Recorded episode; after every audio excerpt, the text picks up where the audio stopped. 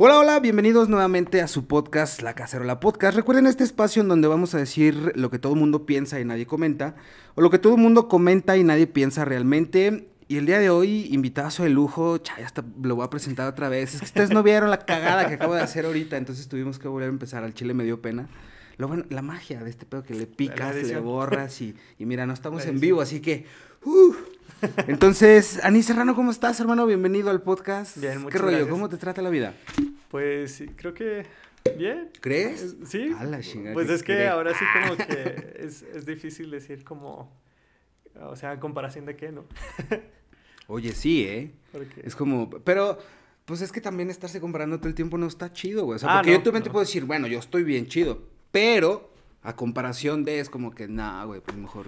No, pues es que supongo que también eh, lo que estábamos hablando hace ratito, como el contexto, ¿no? Unos la pasan mejor que otros y pues así, pero en realidad pues estoy bien, o sea. Se, se la, se la podrá pasar. No, es que aparte también es como este, como este meme, como esta frase de, ¿y tú eres feliz o solamente no la pasas mal? sí, ¿verdad? Pero también es como que, güey, o sea, que, que, que ser feliz y ponerse bien mamador e introspectivo, porque pues Sí. la felicidad y el amor y la luna y las estrellas. Pero, pues, pues bueno. ¿Cómo estás, hermano? ¿Cómo te trata el frío? Bien. Digo, estado- ¿no quisiste un cafecito? No, ¿Qué yo estoy Un como- tecito, nada, algo así. A veces soy muy penoso, a veces, de repente. Muy serio. Pero, pero estoy bien. Es un café, güey. Digo, no, no te quiero ligar tampoco, güey. No, es como que, ah, esto es un café. No, ahora por el frillito. ¿No tomas café? ¿No eres muy...? Sí, sí, tomo café, pero te digo que ahorita Tranqui. No, está bien, está bien. Oye, hermano, a ver, platícanos ahorita que entremos un poquito más en detalle, porque, pues, aparte, digo, chavato talentoso, güey, o sea, eres músico, eres productor, eres escritor, eres, eh, sí, o sea, es, es como un, toda una, un amalgamaje de, de cosas que supiste conjugar muy chido y que hoy en día, pues, te suman bastante, ¿no? Que, son ciertas eh, no sé si habilidades sería la palabra, ciertas aptitudes que, que, pues las has explotado muy chido en, en la música, en el cine, escribiendo, etcétera. Pero antes de todo esto, o sea, ¿qué pedo? ¿Cómo, cómo, cómo fuiste uno descubriendo que era lo que te gustaba? En el sentido de, de, por ejemplo, ahorita, digo, la, la música es un camino muy trazado, que es independiente, no es excluyente, pero es muy exacto, independiente la sí. música, güey. Ujú. Pero pues luego tú supiste conjugar los dos y escribes, produces, diriges. Sí. O sea, ¿cómo fuiste orbitando hacia todo eso, güey? Parece que, eh, que es muchas cosas, ¿no? Pero Ajá. fíjate que eh, también he estado pensando, re- reflexiono mucho sobre eso porque a veces uno piensa, no, no, ¿sabes qué? Pues eh, dicen que uno no puede ser, bueno, tener varios maestros, ¿no? Como, como seguir varios caminos, pero yo supongo que mm, en primera creo que pues tiene que ver con la, con, con la curiosidad. Ok. Porque finalmente es como de repente, mm, para mí las palabras a veces no se me dan, pues. es- es- Ujú. es- es- siento que es muy, soy muy torpe al estar hablando frente a un público, o fren- inclusive hasta las cámaras, ¿no? Ok.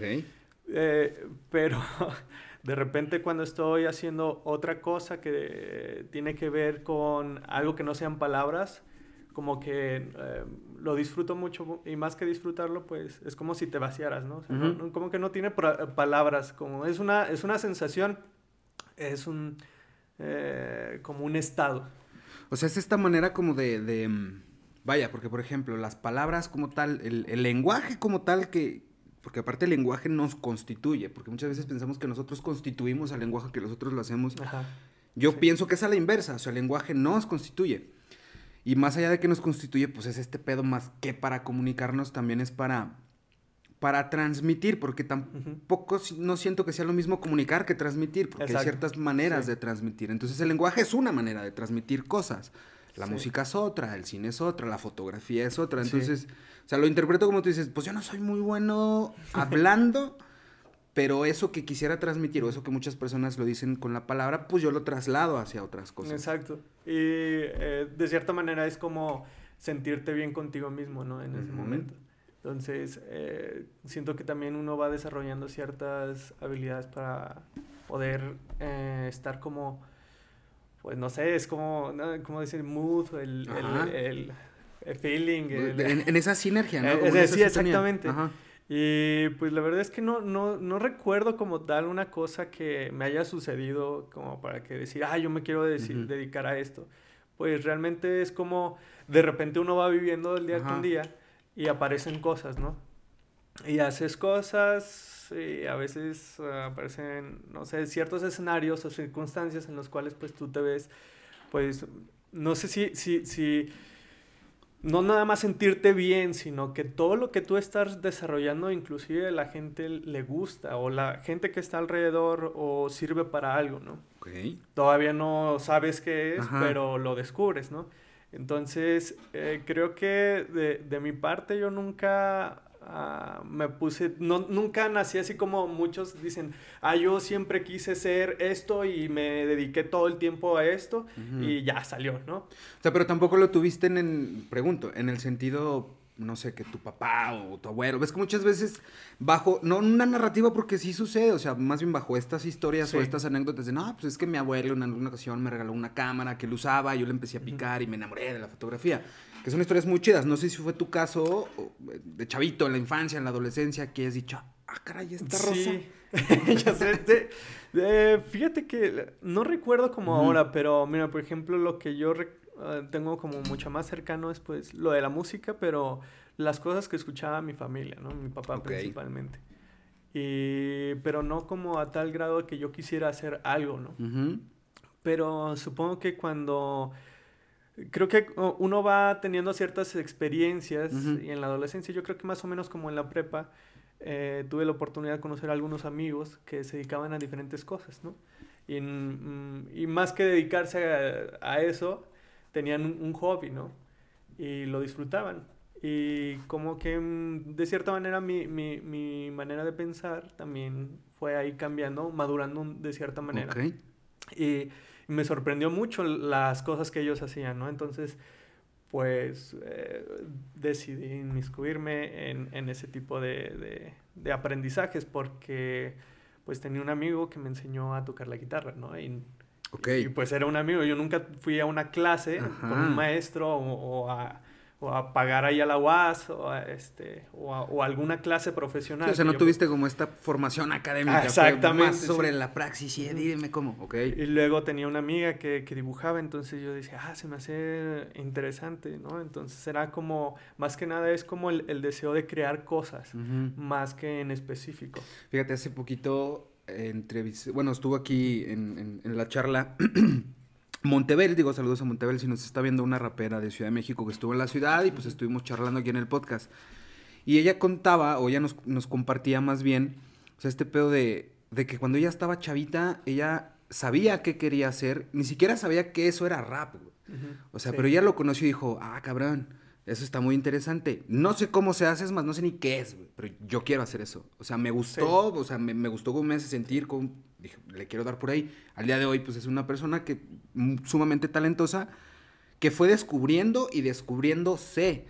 Porque muchas veces también es este pedo de, no, mijito, estudia medicina porque es una carrera muy bien pagada y ahí va como... No, no es cierto, no se crean, pero Muchas veces es como más impositivo el tema. Sí. O sea, hasta el tomar la decisión de qué vas a estudiar, ¿no? Porque cuando tomamos la decisión eh, de lo que vamos a estudiar es como esta decisión de lo que vas a hacer por el resto de tu vida. Ojo, con todas las comillas del mundo, güey. Porque, pues, no Pero está cabrón que a los 17, 18 años tienes que tomar una decisión de esas sin la suficiente información al chile. O sea, no tienes la suficiente información. Es más, a los 17 no sabes ni qué te gusta todavía. sí, o sea, estás como que ¿sabes? Y, tienes que tomar ese tipo de decisiones. Creo yo que por eso después mucha gente pues, se cambia de carrera o las dejan o las mandan a la chingada y se dedican a otra cosa, algún arte, algún oficio o alguna otra carrera.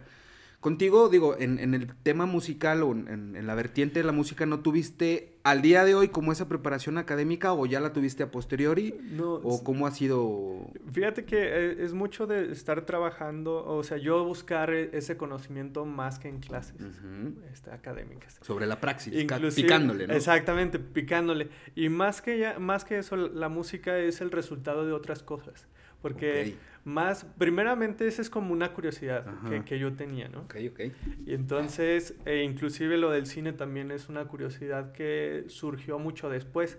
Creo que eh, donde surgió, pues, de dedicarme de lleno a toda esta parte creativa fue hace ya hace 13 años.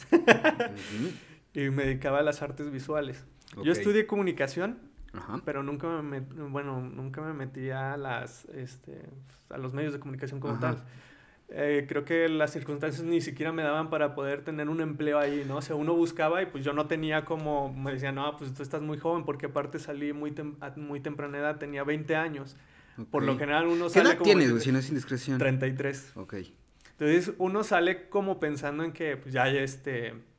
Eh, sale más o menos como a los 23 años y luego llega, bueno, yo salí a los 20 y pues iba a buscar trabajo y me decían, no, pues es que tienes que tener este, pues mínimo unos 23 años, más otros 3 años de experiencia y pues uno, y yo así bien chavo, ¿no? Con, con ganas de hacer cosas, pero pues no hubo esa oportunidad. Y por una, una razón u otra, yo terminé haciendo exposiciones de dibujo y pintura. Ok.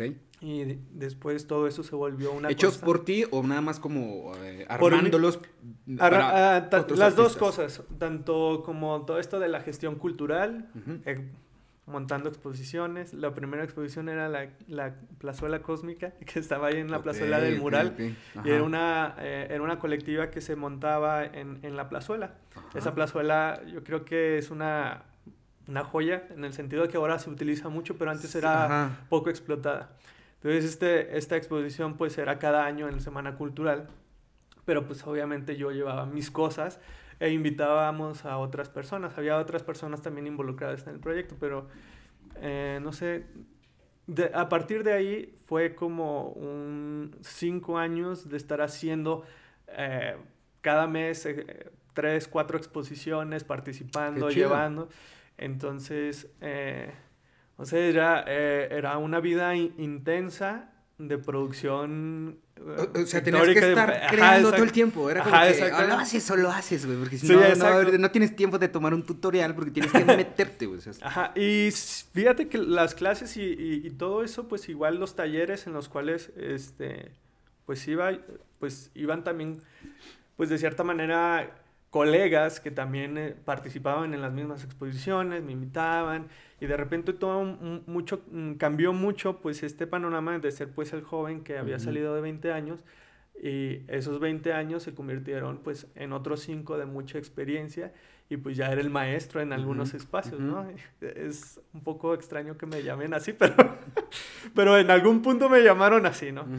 Eh, y, y, y, creo que eso es, eh, se acumuló en muchas experiencias más, porque aparte no solamente era dibujo y pintura, entonces era como comenzar a llevar toda esta parte plástica al audiovisual y luego hacía eh, eh, videoinstalaciones, este, experimentación sonora, todavía no estaba como muy metido todavía con esto de, del, del son, de la música, pero más que nada como ruidos ahí que, que, yo decía, bueno, pues aparte tenía la las herramientas de la producción en las cuales a mí me gustaba mucho.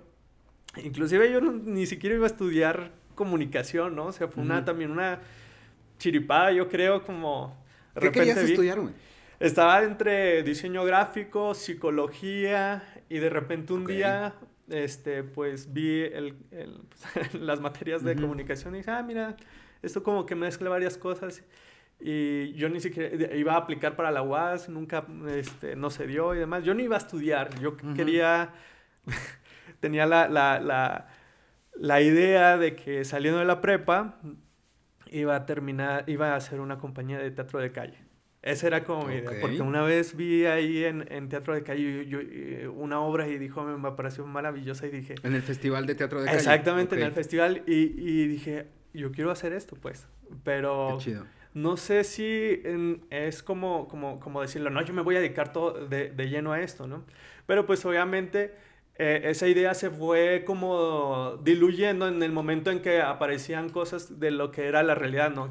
Estas ideas de tienes que trabajar o estudia o de dónde está saliendo el recurso para poder eh, pero sustentar. más que ideas, o sea, bueno, sí, porque son ideas al final del día, pero justo esta, pues este adoctrinamiento, güey, que tenemos muchas veces de justo el, ay, acaba la escuela y consigue un buen trabajo. Sí. Pero es que esa, fíjate esa frase que, o sea, se puede encapsular en algo tan, tan pequeño que yo creo que muchos de nosotros sí lo podemos entender. Digo, yo por ejemplo tengo 34 años, digamos, somos más o menos por ahí del vuelo. Y sin temor a equivocarme, yo, yo creo que sí crecimos adoctrinados de una manera que no es que tengan la culpa nuestros padres o la sociedad, porque también ellos así crecieron y traían este pedo, pero justo esto de, ay, termina la escuela y consíguete un buen trabajo, insisto, puede encapsularse en algo muy pequeño que lo entendemos porque era como que, ay, sí, bueno, porque er, lo, dabas por válido, ¿verdad? De que, pues sí, bueno. Pero al mismo tiempo es tan ambiguo el pedo porque ¿qué es un buen trabajo? y un buen trabajo neta te va a servir un título. Digo, yo conozco muy buenos arquitectos que traen un Uber, güey, ahorita. Y conozco muy buenos médicos que traen una taquería, que o sea, ok, qué chido este tema de validarte inclusive a ti el hecho de decir, bueno, yo terminé mis estudios porque yo quería prepararme, porque yo quería, o sea, tú dices, ah, mira, aquí está interesante este pedo, ni siquiera, digo, lo digo al aire, ni siquiera tenías muy claro qué es lo que querías, pero hubo algo que se te hizo interesante. Dijiste, ah, mira, esto está interesante y le voy a dar por allá. Sí. A diferencia de mucha gente que te dice, no, es que tienes que estudiar veterinaria porque tu papá es veterinario, porque tenemos un consultorio de veterinaria. Y dices, güey, yo, yo quiero ser diseñador gráfico, cabrón. y, ahí empezamos a maquilar gente frustrada, la neta. Sí, yo, creo que eso eh, también es, es algo que he notado. He dado también clases en nivel universitario a igual diseño gráfico y comunicación como por unos nueve años. Y pues eh, donde he trabajado pues tiene que ver con también el, el, discurso, en cómo de repente lo vamos amoldando para que también la parte creativa que ha sido de cierta manera olvidada y más que nada que ahorita se empodera en, en la parte de, de, la cuestión económica más que, más que el desarrollo humano creo que hay, hay, una, hay un discurso que eh, ha estado como avanzando en el hecho de mm, por, qué, por, qué, voy a estudiar mejor trabajo, ¿no? Y creo que también tiene que ver cómo las escuelas van abordando las capacidades o descubriendo las capacidades de los alumnos que son desperdiciadas. Y de cierta manera eh, hay que buscar em, la forma en cómo es que el individuo puede desarrollar su espíritu a, a través de las, de, de las herramientas que va adquiriendo más al contrario de lo que es este, lo material, porque finalmente viene al revés, pues la fórmula no eres, no, no desarrollas el espíritu cuando ya eres eh, económicamente estable. Sí, desarrollan la forma, no el fondo, ¿no? Nada más como por encima. Y eso es, eso es algo que de repente los va a sonar feo, pero yo les digo, he hablado con muchos alumnos y yo les digo, pues es que esto no, poco probable que van a trabajar de ello, pero no se sientan defraudados por ello. Inclusive es la universidad o los estudios académicos son una experiencia más que nada para desarrollar esas aptitudes que son aptitudes espirituales, más que académicas, porque por ejemplo, si tú estudias una maestría o un doctorado, no te garantiza que vas a tener un mejor sueldo, más bien va a garantizar que hay una satisfacción eh, también personal y que en algún momento que se dé, se dé alguna necesidad, tú estás preparado para ese momento, ¿no?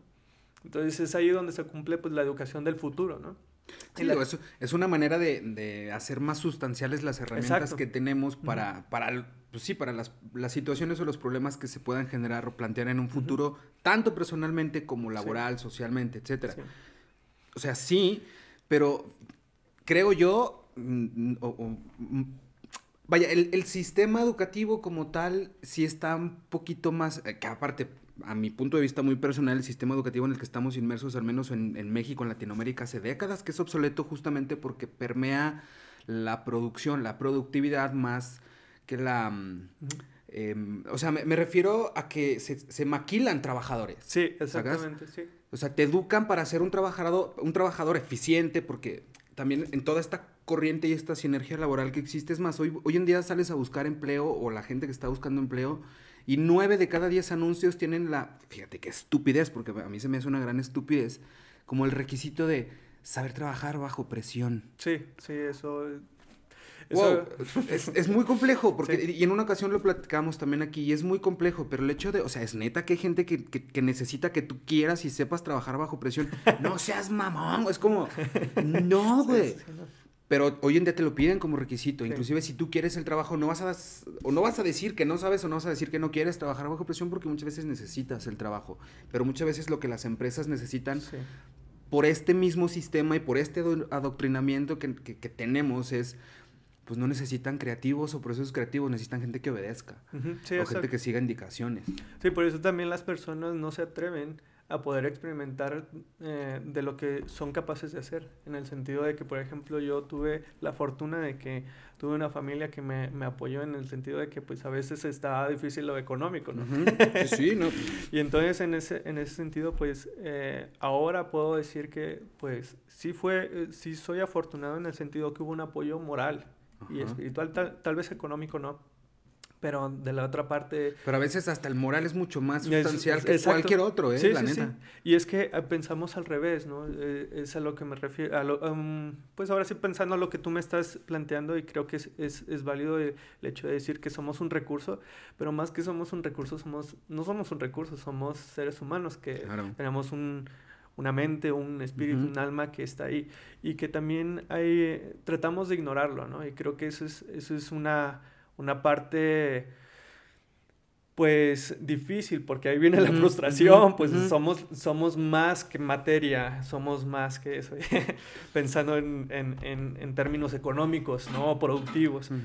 Eh, inclusive, pues hay muchas personas que piensan que pues entre más este, pasas tiempo en el trabajo, siendo productivo, teniendo este, un mejor trabajo, por así decirlo, que tienes casa, un buen sueldo, un sueldo alto, este, auto, pues eso determina este, tu éxito, ¿no? Y eso es un discurso que debemos de comenzar como a deslavar porque es, es una ilusión, ¿no? A deconstruir. Ajá, exacto. Eh, creo que esto tiene mucho que ver con las cosas que también eh, realizo, porque más allá de... Porque esto también, mm, mm, pensemos que la, la, la parte de las artes no está salvada o no, no está exenta, perdón, de, de, de, esta, de esta crisis moral y de identidad. Porque eh, cuando yo estaba estos cinco años dándole súper, oh, wow, wow, wow, pero pues también estaba viendo que había una parte de mí que se estaba perdiendo. Ya ni siquiera yo sabía quién era. Había personas que se habían acercado Mm, no con buenas intenciones y que también explotaban de cierta manera la energía que yo estaba eh, generando en mi persona. el decir no sabías quién eras, ¿era porque te sentías perdido o porque te estabas transformando en una persona distinta a la que eras? Yo creo que más em, transformándome en algo que estaba, en, en algo muy difuso y confuso que, de, mm, que antes, porque antes era, pues sabía qué es lo que yo quería de cierta manera. Había esa confusión igual como de Y se fue por otro lado, o sea, de lo que tú querías empezó a ir por otro lado. Pues más que yo que, lo que quería era como que también me estaba afectando emocionalmente y espiritualmente.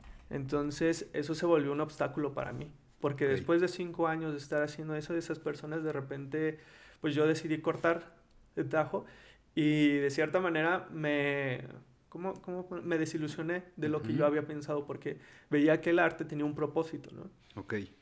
Y cuando de repente estuve en este proceso de cinco años, obviamente hubo cosas, hubo bastantes victorias, ¿no? El poderme haber desarrollado como un artista visual eh, profesional, a los 25 años y tener también, saber la capacidad que tenía, pero también había una parte de mí que estaba como desmorona, desmoronándose, o sea, yo estaba haciendo, imagínate, unos tres o cuatro cuadros cada 15 días de qué se trataba, pues. O, sea, te fuiste, inclusive tú solo fuiste orillándote hasta llegar al punto de decir, ah, cabrón, estoy. Sí, exactamente. Y esto no tiene nada más que ver con, con las personas con las que se rodearon, eh, con, con las que me rodeé, sino yo mismo, cuál es mi responsabilidad como, como, como individuo, como creador qué es lo que estaba haciendo o por qué lo estaba haciendo. Porque digo, evidentemente sí yo soy 100% creyente de que somos lo que consumimos en el sentido de que somos pues, los libros que leemos, las series que vemos, la música que escuchamos y evidentemente las personas de quien nos rodeamos.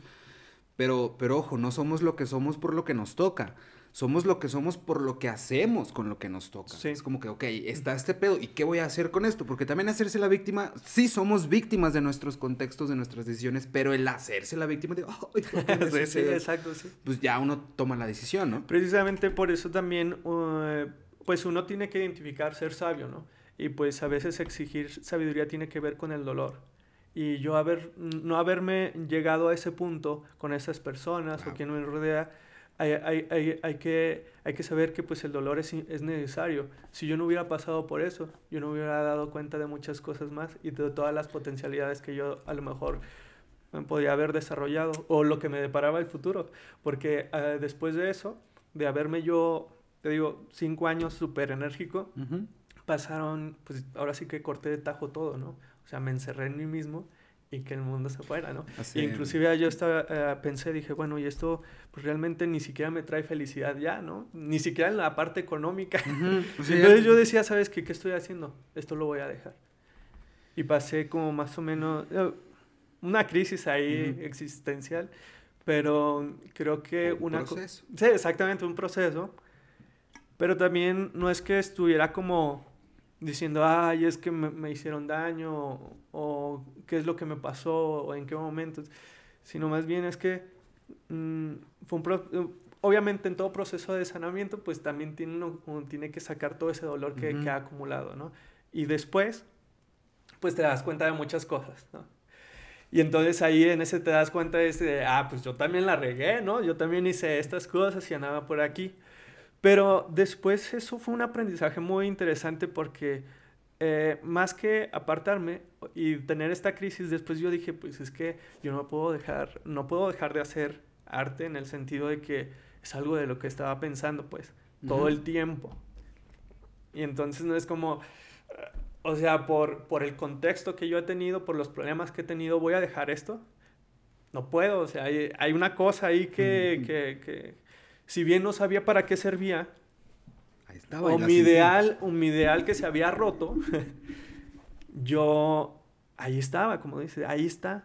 Y, pues de cierta manera comencé de, nuevo, ¿no?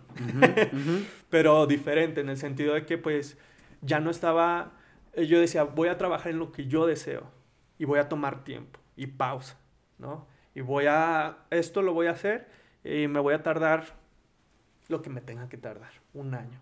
¿Qué implicó eso para ti? O sea, fue un punto de inflexión ese pedo del decir, basta y, vámonos. O sea, ¿qué implicó? Porque mira, perdón que te interrumpa, porque es que hasta estoy anotando aquí, tocaste un par de puntos muy interesantes. Por ejemplo, hablabas eh, de sabiduría en contraste con el dolor, porque pues Fíjate, por ejemplo, hace, hace poco yo también, en, pues en estos procesos de, o de querer entender o de querer encontrarle sentido a ciertas cosas, Em, pues uno cae también y va orbitando hacia ciertas terapias, si tú quieres, ¿no? Por ejemplo, vayan a terapia, por cierto. vayan a terapia. Digo, la terapia es súper básica, la neta, para mí, pero yo también eventualmente me encontré en un punto en donde la terapia convencional, por así decirlo, con mi psicólogo, o sea, sí me sirve y me sirvió muchísimo, pero yo traía otras cosas ahí atoradas que no... Es más, mi, mi terapeuta me decía, bro, ¿qué pedo? No podemos con esto, güey. Sí, sí, sí, y yo fui orbitando hacia otro tipo de terapias alternativas, ¿no? Como la ayahuasca, por ejemplo este, eh, cierto tipo de ceremonias para... que fue donde yo conecté un putazo, güey, con mi espiritualidad. Creo que yo nunca había sido tan espiritual como cierta, que ahorita vamos a hablar de eso porque... Vale. En fin, a lo que voy es, hace poco una persona a la cual yo quiero muchísimo, tú sabes quién eres, eh, me dijo, crecer duele, güey. y, y, crecer duele, digo, en el contexto en el que me lo dijo, a mí me hizo mucho sentido por muchas cosas, porque, por ejemplo, no es lo mismo saber muchas cosas a tener sabiduría. Es decir, el, que tú tengas mucha información no te hace una persona sabia. Puedes tener mucha información, ya cuando, si procesas esa información de manera adecuada, también, ojo, de una manera adecuada con todas las comillas del mundo. Pero cuando procesas esa información, cuando puedes visibilizar ciertas cosas con la información que te llegó, es como, ay, cabrón, y puede doler, porque crecer duele, porque avanzar duele, porque por ejemplo tú decías hace rato, hubo un momento en el que yo me encontré siendo una persona distinta a la que yo era, por eso te, por eso te preguntaba, ¿era algo donde tú te sentías perdido? O donde no que estuvieras perdido, sino que eras una persona totalmente distinta, que tampoco está malo, ¿no? Porque el cambiar también es muy, muy loable y muy plausible, porque también pensamos que los sentimientos o que las palabras y los comentarios son a perpetuidad. Y no mames, no es cierto, o sea, es de que, güey, tú una vez dijiste que no te gustaba el reggaetón. Pues ya me gusta, güey. O sea, no. es como que ah, una vez hace 15 años lo dije, ya toda la perra vida tengo que vivir con eso. No, o sea, hoy te quiero y mañana no sé, güey. Porque pues también los sentimientos pueden cambiar, ¿sabes? Pensamos que un te amo es a perpetuo. Güey, me dijiste que me amabas. Pues ya no, güey. Sorry, o sea, el pedo cambia, las opiniones cambian, los sentimientos, uno cambia. En, en, en, un buen sentido, pues no cambies de que seas otra persona, pero creces, te das cuenta. Duele crecer, volteas para atrás y dices, ay, cabrón no estoy siendo feliz ni en lo espiritual, ni en lo físico, ni en lo económico, ni en esto, pues ¿para dónde le doy? Duele crecer, duele soltar ese pedo. Compartes ahorita que en ese punto de inflexión en donde dijiste, no, está chido, basta. Porque ya lo vi, digo, ya aprendí un chingo, que bueno, tuve muy buenos momentos, pero ahorita están siendo más malos los malos. Perdón, están siendo más los malos que los buenos. Exacto, sí. Y cuando es preponderante, pues hay que tomar una decisión. Entonces dijiste, a la chingada, vamos a hacerlo diferente, vamos a hacerlo nuevo y y, justo, o sea, ¿qué implicó para ti tomar esta decisión? ¿Fue difícil? ¿Vas bien, vas mal? ¿Te trazaste un plan, un mapa, una brújula? ¿Cómo fue este pedo? Pues no, o sea, es que no hay un plan. O sea, no es como, no, no hay una cuestión estoica en donde pues todo ya está dicho, ¿no? Y que de cierta manera tú estás destinado a hacer algo. De cierta manera el lienzo está en blanco, ¿no? Ahí es donde me di cuenta que las posibilidades son muchas. Okay. Ahí, Obviamente, este punto de inflexión no, determinó que me iba a tropezar otras 10 veces con la misma piedra, tal vez. Sí, según tú ya habías quitado la piedra de la ecuación y ahí seguía. Pero eh, algo que se me hizo bonito en este proceso es que comencé a hacerme las preguntas adecuadas para mi persona. Uy, súper bien. Entonces, eh, pues no sé, es como, eh, como hacer las cosas íntimamente para ti, un, un poco, ¿no? Realmente no deseo que, no hago las cosas para qué qué bonita frase, güey, gran frase, hacer las cosas íntimamente, o sea, hacer las cosas, o sea, no sé si yo lo interpreto como, ok, hacerlas aquí, hacerlas bien, hacerlas, imprimirles lo tuyo, imprimirles, ¿a eso te refieres? Sí, sí, más que nada. Es que suena bien verga, güey. y es que no, no, a veces pues las personas, no, sabes si vas a hacer las cosas para otra persona o, con un propósito en, específico, pero vas disfrutando eh, lo que haces, ¿no? Y entonces de repente, pues yo dejé de hacer todo lo que hacía, inclusive esto tiene que ver eh, un duelo inclusive con, con, la farándula, ¿no? Porque también empecé a aprender que hay una gran diferencia entre ser famoso y, y lo que estoy haciendo de verdad, ¿no? Y es una cosa que no es mala, pero de cierta manera es, es un ego que está ahí. Sí, la forma es ego. Y que no puedes controlar que no es malo también. No, no, no, no. es malo, pero... Está ahí, está ahí, pero de repente aparece, ¿no? Pero fíjate, muchas veces se confunde también este pedo porque hoy en día con... Vaya, con toda la sinergia y me va a escuchar súper tío, pero este güey no me va a dejar mentir, creo. Pues ya las nuevas generaciones traen otro pedo, la neta. O sea, ya traen otro... Y, y pues qué chingón, a mí me queda claro que así tiene que ser porque también vamos creciendo y evolucionando. Pero o sea, justo en este tema de, de, saber... Es más, por ejemplo, tú hace rato decías, inclusive la filosofía del estoicismo se basa en eso, de no estresarse por cosas que tú no puedes controlar. Sí, sí, sí. Entonces también el saberse, o sea, el decir, vamos a hacer las cosas en la intimidad aquí para que salgan, porque también lo que está allá afuera, uno, no lo puedo controlar, dos, si me estreso, aunque me estrese, no lo voy a cambiar porque no depende de mí. Entonces, no es ser así como que ahí viene esta, me vale verga el mundo, que ruede y chingan eso, porque también hay que tener esta responsabilidad afectiva hacia con los demás, una responsabilidad moral hacia lo que yo estoy haciendo, que también puede y debe y tiene repercusiones hacia lo que hacemos allá afuera. O sea, porque todas las decisiones que somos, creo yo, porque muchas veces eh, tengo como que este conflicto, creemos que no somos binarios, pero al chile somos bien binarios, o sea, más bien hacemos un poquito más complejo el proceso de toma de decisiones, porque somos consecuencia de nuestras decisiones y todo el tiempo estamos tomando decisiones. Pero tú tocabas un punto muy interesante que es hacerse las preguntas correctas, porque una decisión la tomamos preguntándonos cosas, ¿qué me pongo? Y a veces normalizamos tanto esas decisiones, pero a ver, el qué me pongo con todo el cúmulo de conocimiento que tienes para un sí y con todo el cúmulo de conocimientos que tienes para un no, es como, ok, tesis, antítesis, lo analizas para hacer una síntesis y decides si sí o no te pones esa chamarra. Y, y, termina siendo una decisión binaria. Y esa decisión puede cambiar el resto de tu día, de tu vida, güey. Inclusive de que, güey, qué bonita chamarra, te da la palmadita y volteas y es pinche el John. Ah, cabrón, sacas. Si no hubieras traído esa chamarra. Pero somos decisiones y a veces normalizamos tanto ciertas preguntas que justo eso, las normalizamos. A veces otras hasta las romantizamos porque aparte nos encanta romantizar puras mamadas. O justificar ciertos comportamientos que de repente pues no son como lo mejor, pero pues están ahí, ¿no? Y como también uno también está en, ese, en, esa idea de que pues esto es lo correcto.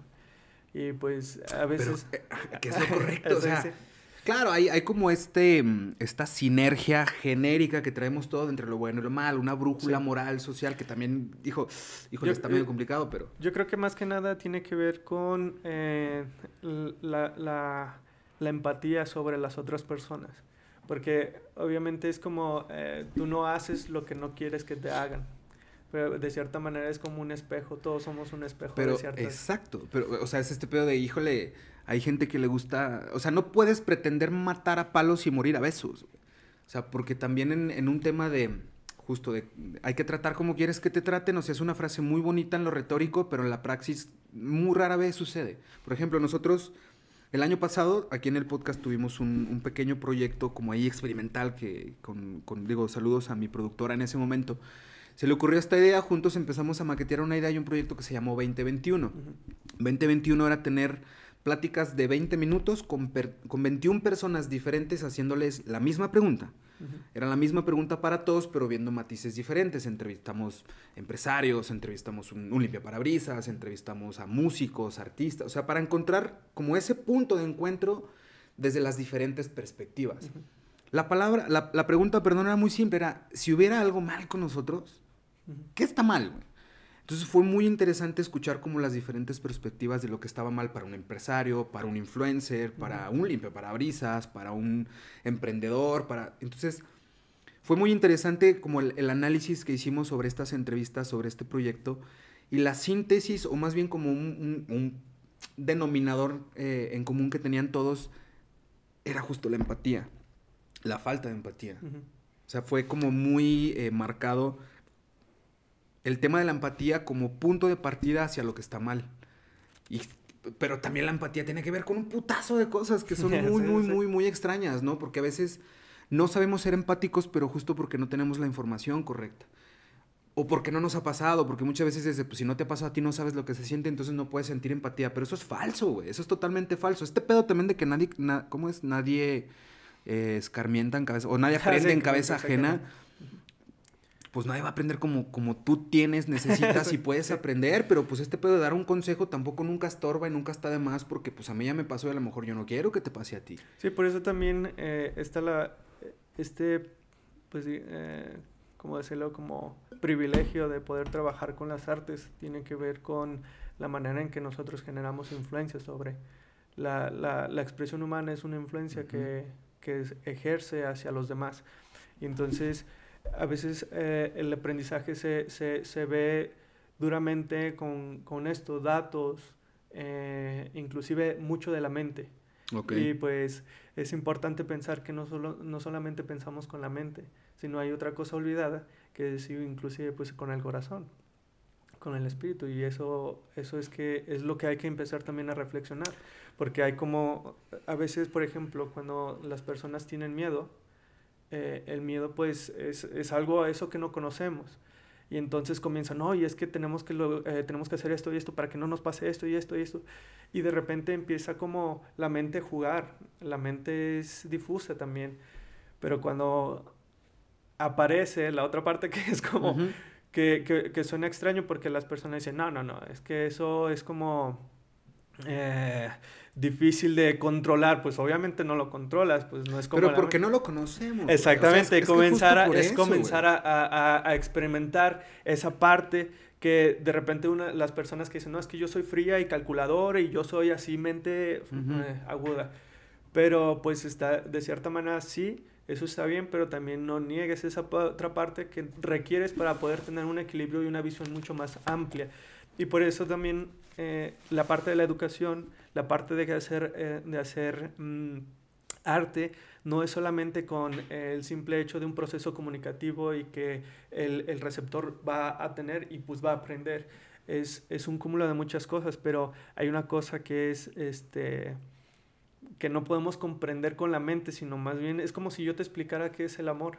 Sí, y entonces sí, no, te puedo explicar un montón de cosas, pero yo, no sirve de nada si tú no lo has sentido. Pero es que fíjate, justo, ese, ese, es mi punto, porque tenemos siempre sí. tenemos este sesgo, o sea, no sé si ese sea como un sesgo de encuadre o, o, o qué tipo de, pero es un sesgo, porque por ejemplo, antropológicamente una de las mejores, feliz o infelizmente, una de las mejores maneras que tenemos como especie de aprender es cagándola, ¿sabes? Es, o sea, se aprende la lección, por así decirlo, mucho más rápido por cosas negativas que por cosas positivas, porque cuando estás experimentando cosas positivas, estás en una zona de confort, no hay pedo, chingón, todo cool. Cuando sucede algo malo, O sea, es este tema y yo siempre lo he dicho, si no incomoda no sirve.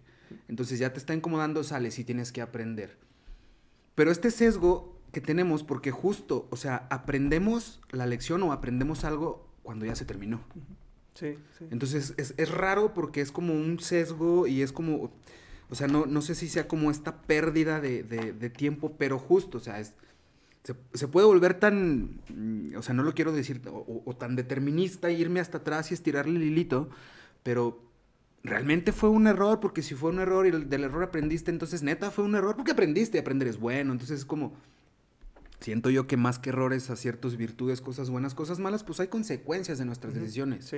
Hay consecuencias, se chingó, ya tú decides o le pones una connotación positiva o negativa, Exacto. porque la consecuencia para mí puede ser mala, que si se me cae este café, y para ti puede ser buena, y para el perro mejor, porque vaya, sacas, entonces es, es el, el- el- el enfoque que nosotros le estemos dando a las consecuencias que tienen o que tuvieron nuestras decisiones. Y esto también tiene que ver mucho, eh, te digo otra vez, lo de la creación artística, porque de repente, eh, ¿quién va a las exposiciones de pintura? ¿Quién va Mm. a los museos? Eh, ¿quién, eh, los artistas, ¿para quién crean? Entonces, todos quieren vivir de su arte, pero nunca piensan a qué, qué- a- de qué manera pueden influenciar con, con ello, ¿no? ¿Tú para quién creas? para el mundo, pues. O sea, es que pues todos somos, pues el mundo está aquí, o sea, todos estamos aquí. Pero ese es tu mundo, güey. Ah, es que... Porque, por hay- ejemplo, hace poquito, bueno, hace unos meses eh, tuvimos una muy buena plática. Saludos a, a Guilene Recalde, si nos está escuchando.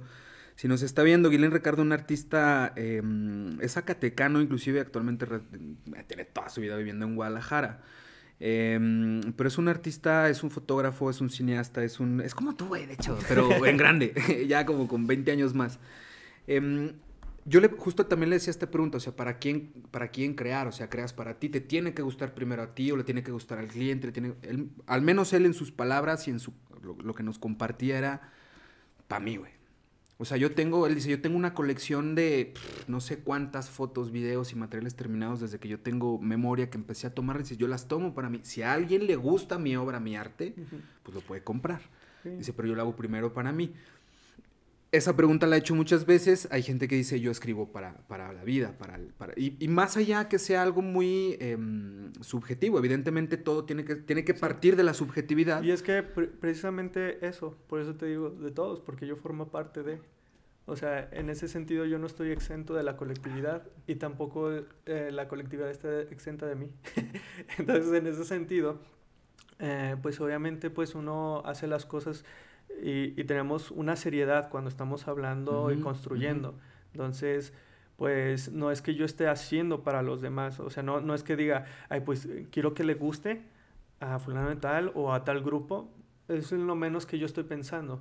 Inclusive, pues la experiencia que he tenido eh, en este último cortometraje que, que he tenido como un proceso más en festivales, que es Buscador. Ujú.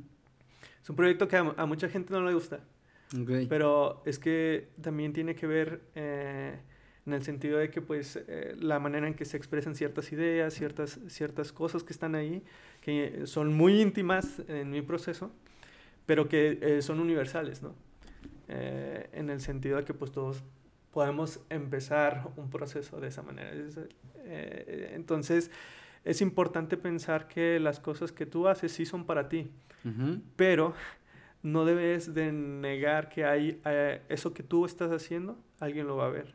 Porque Claro. la obra se completa cuando las personas la ven.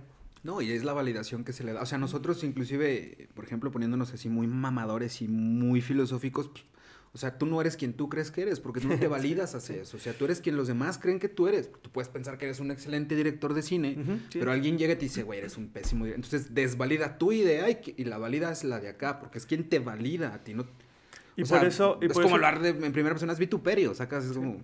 Y por eso también ese es un proceso eh, individual en el cual pues tiene que ver con, imagínate, si yo que estaba tan eh, activo y de repente corto, ¿por qué? Pude haber seguido, me pude haber hecho el famoso de Zacatecas tal vez y seguir, ¿no? Y a ver qué sigue. qué- ¿Te qué- arrepientes de algo? O sea, ¿te arrepientes, No. por ejemplo, en, ese, en esa etapa de esos cinco años que te pusiste la putiza de tu vida? Que eventualmente te encontraste infeliz, tus propias palabras, y dijiste, no soy feliz, voy a cambiar. ¿Te arrepientes de ese pedo? No. ¿Te arrepientes de algo en tu vida, de tu carrera? Para nada. Qué chido. E inclusive, eh, pues ahora, eh, pues todo, obviamente muchas cosas uno va reconociendo también las responsabilidades que tuvo hacia las cosas que sucedieron ¿no? a nuestro alrededor o que a lo mejor fui partícipe de otras cosas, ¿no? Y uno dice, pues, ah, uno tiene que aprender, porque pues en, si no aprende, pues finalmente es, igual, me vuelve una piedra que está ahí.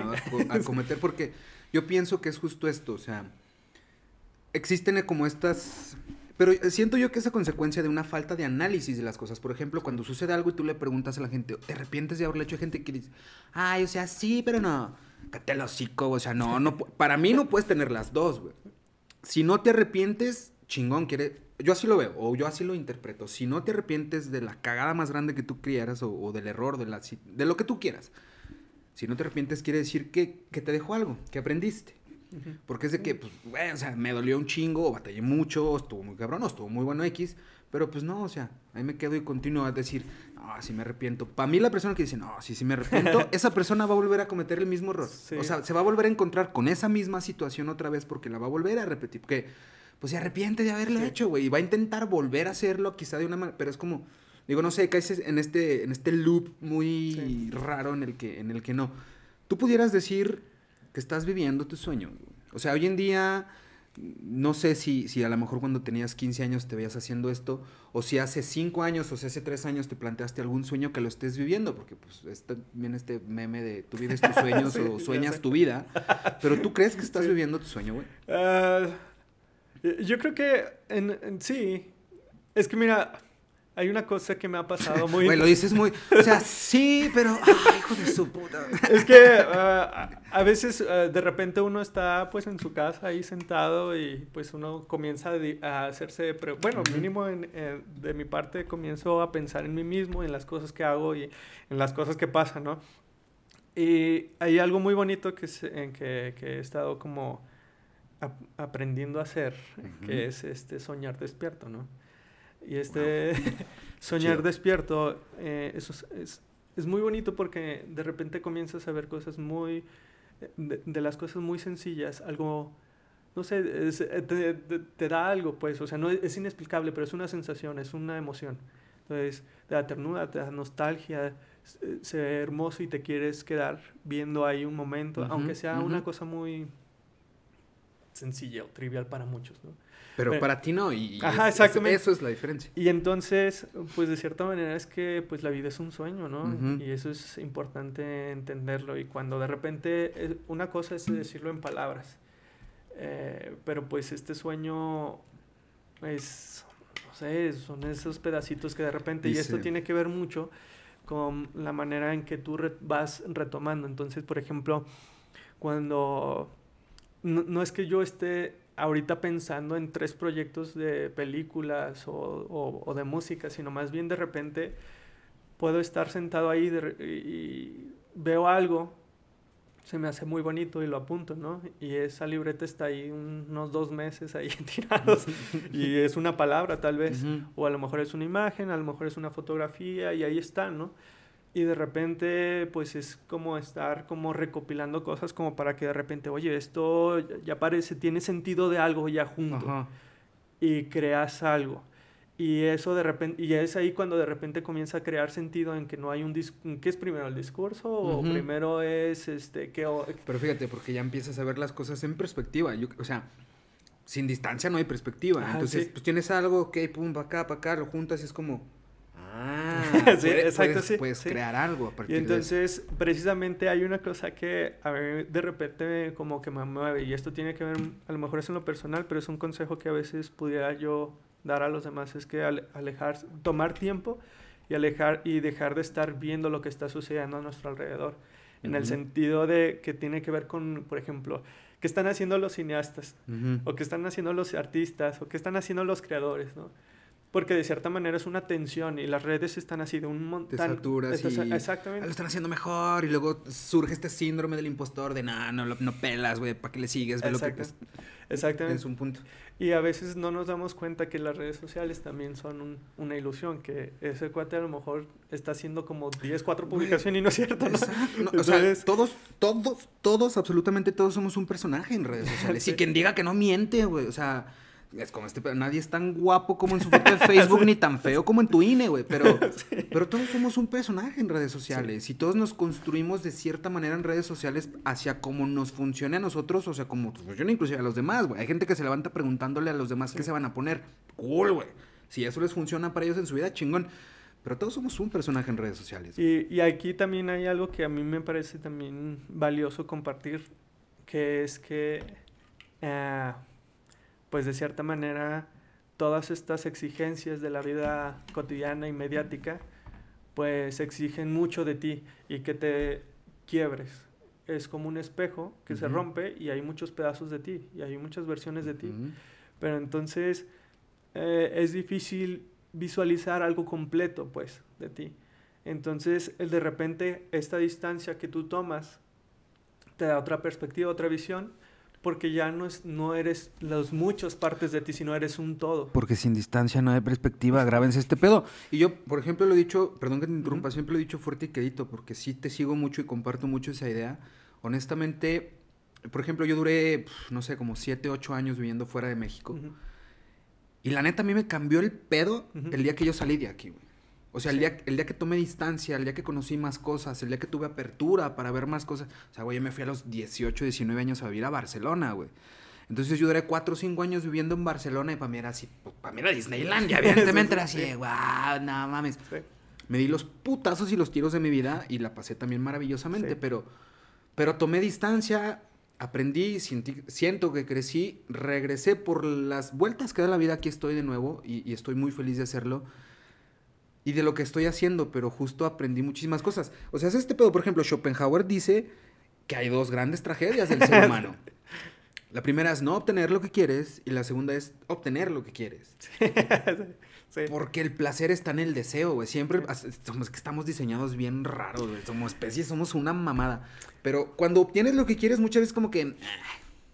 Sacas, es como, güey, pues no que lo querías mucho, sí, pero nada, pero no sé qué. Entonces, por eso te preguntaba, o sea, estás viviendo tus sueños, es como, como también el viernes, pero ¿a qué costo, güey? Es como que no mames.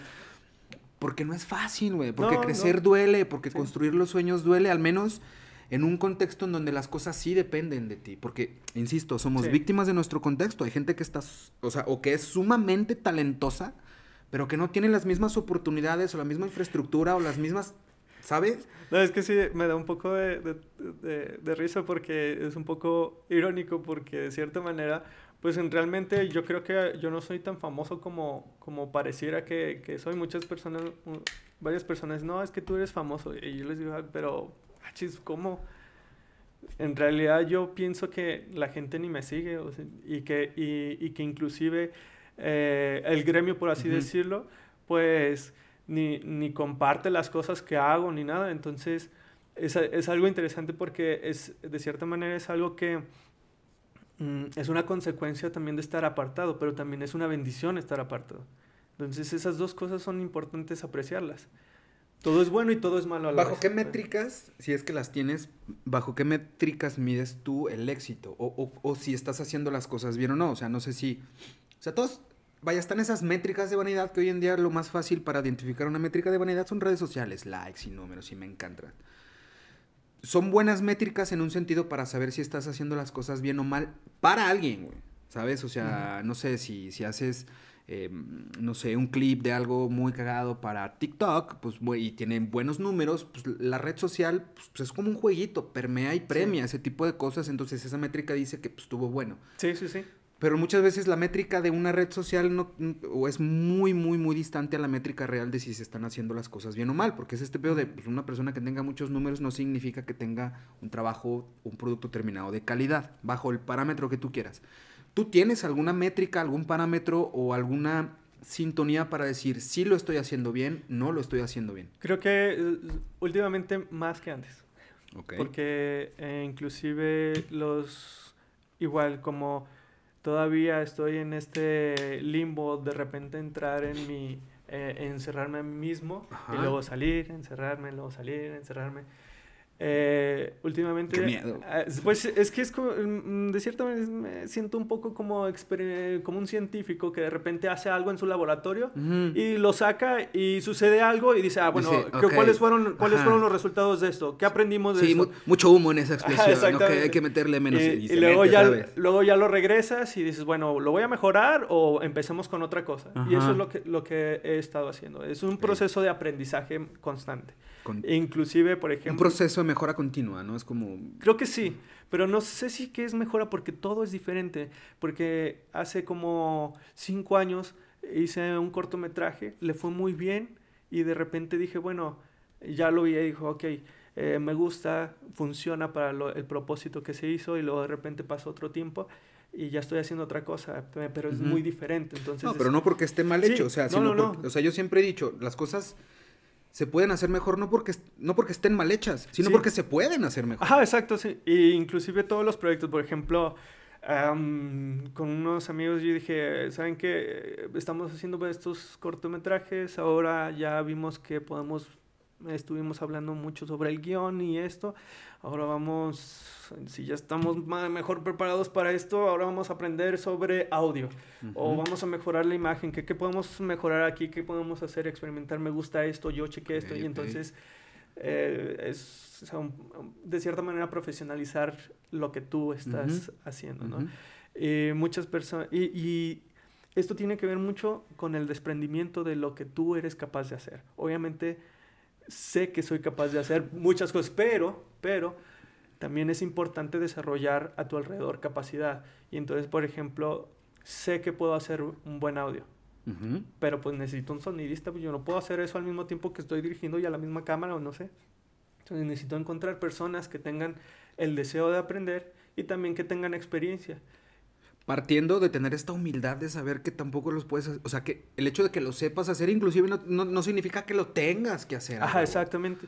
Y, y también tiene que ver otra vez como con amor, porque tiene que ver con tener fe en las demás personas. Y eh, muchas veces las personas no tienen fe en las demás. fe en las demás personas. Mira, qué orgánico contra este pedo. ¿Qué onda con tu fe? O sea, ¿eres una persona espiritual? ¿Eres una persona religiosa? ¿Te consideras... Eh, eh, pues, ¿qué onda con tu espiritualidad y con tu fe?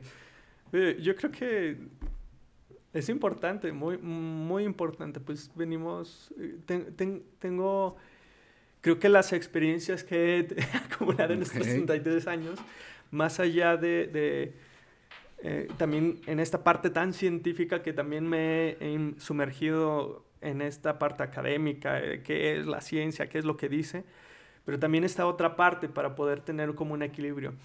Y sí soy un hombre que cree que esta parte espiritual es muy importante, que llega a este mundo material para desarrollar esa parte espiritual.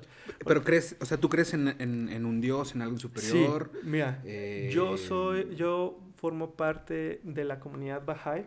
Ok. Y la fe Bahá'í es este, una, pues, una religión independiente, eh, al igual que todas las, estas nueve. este, su fundador es Bahá'u'lláh. Ok.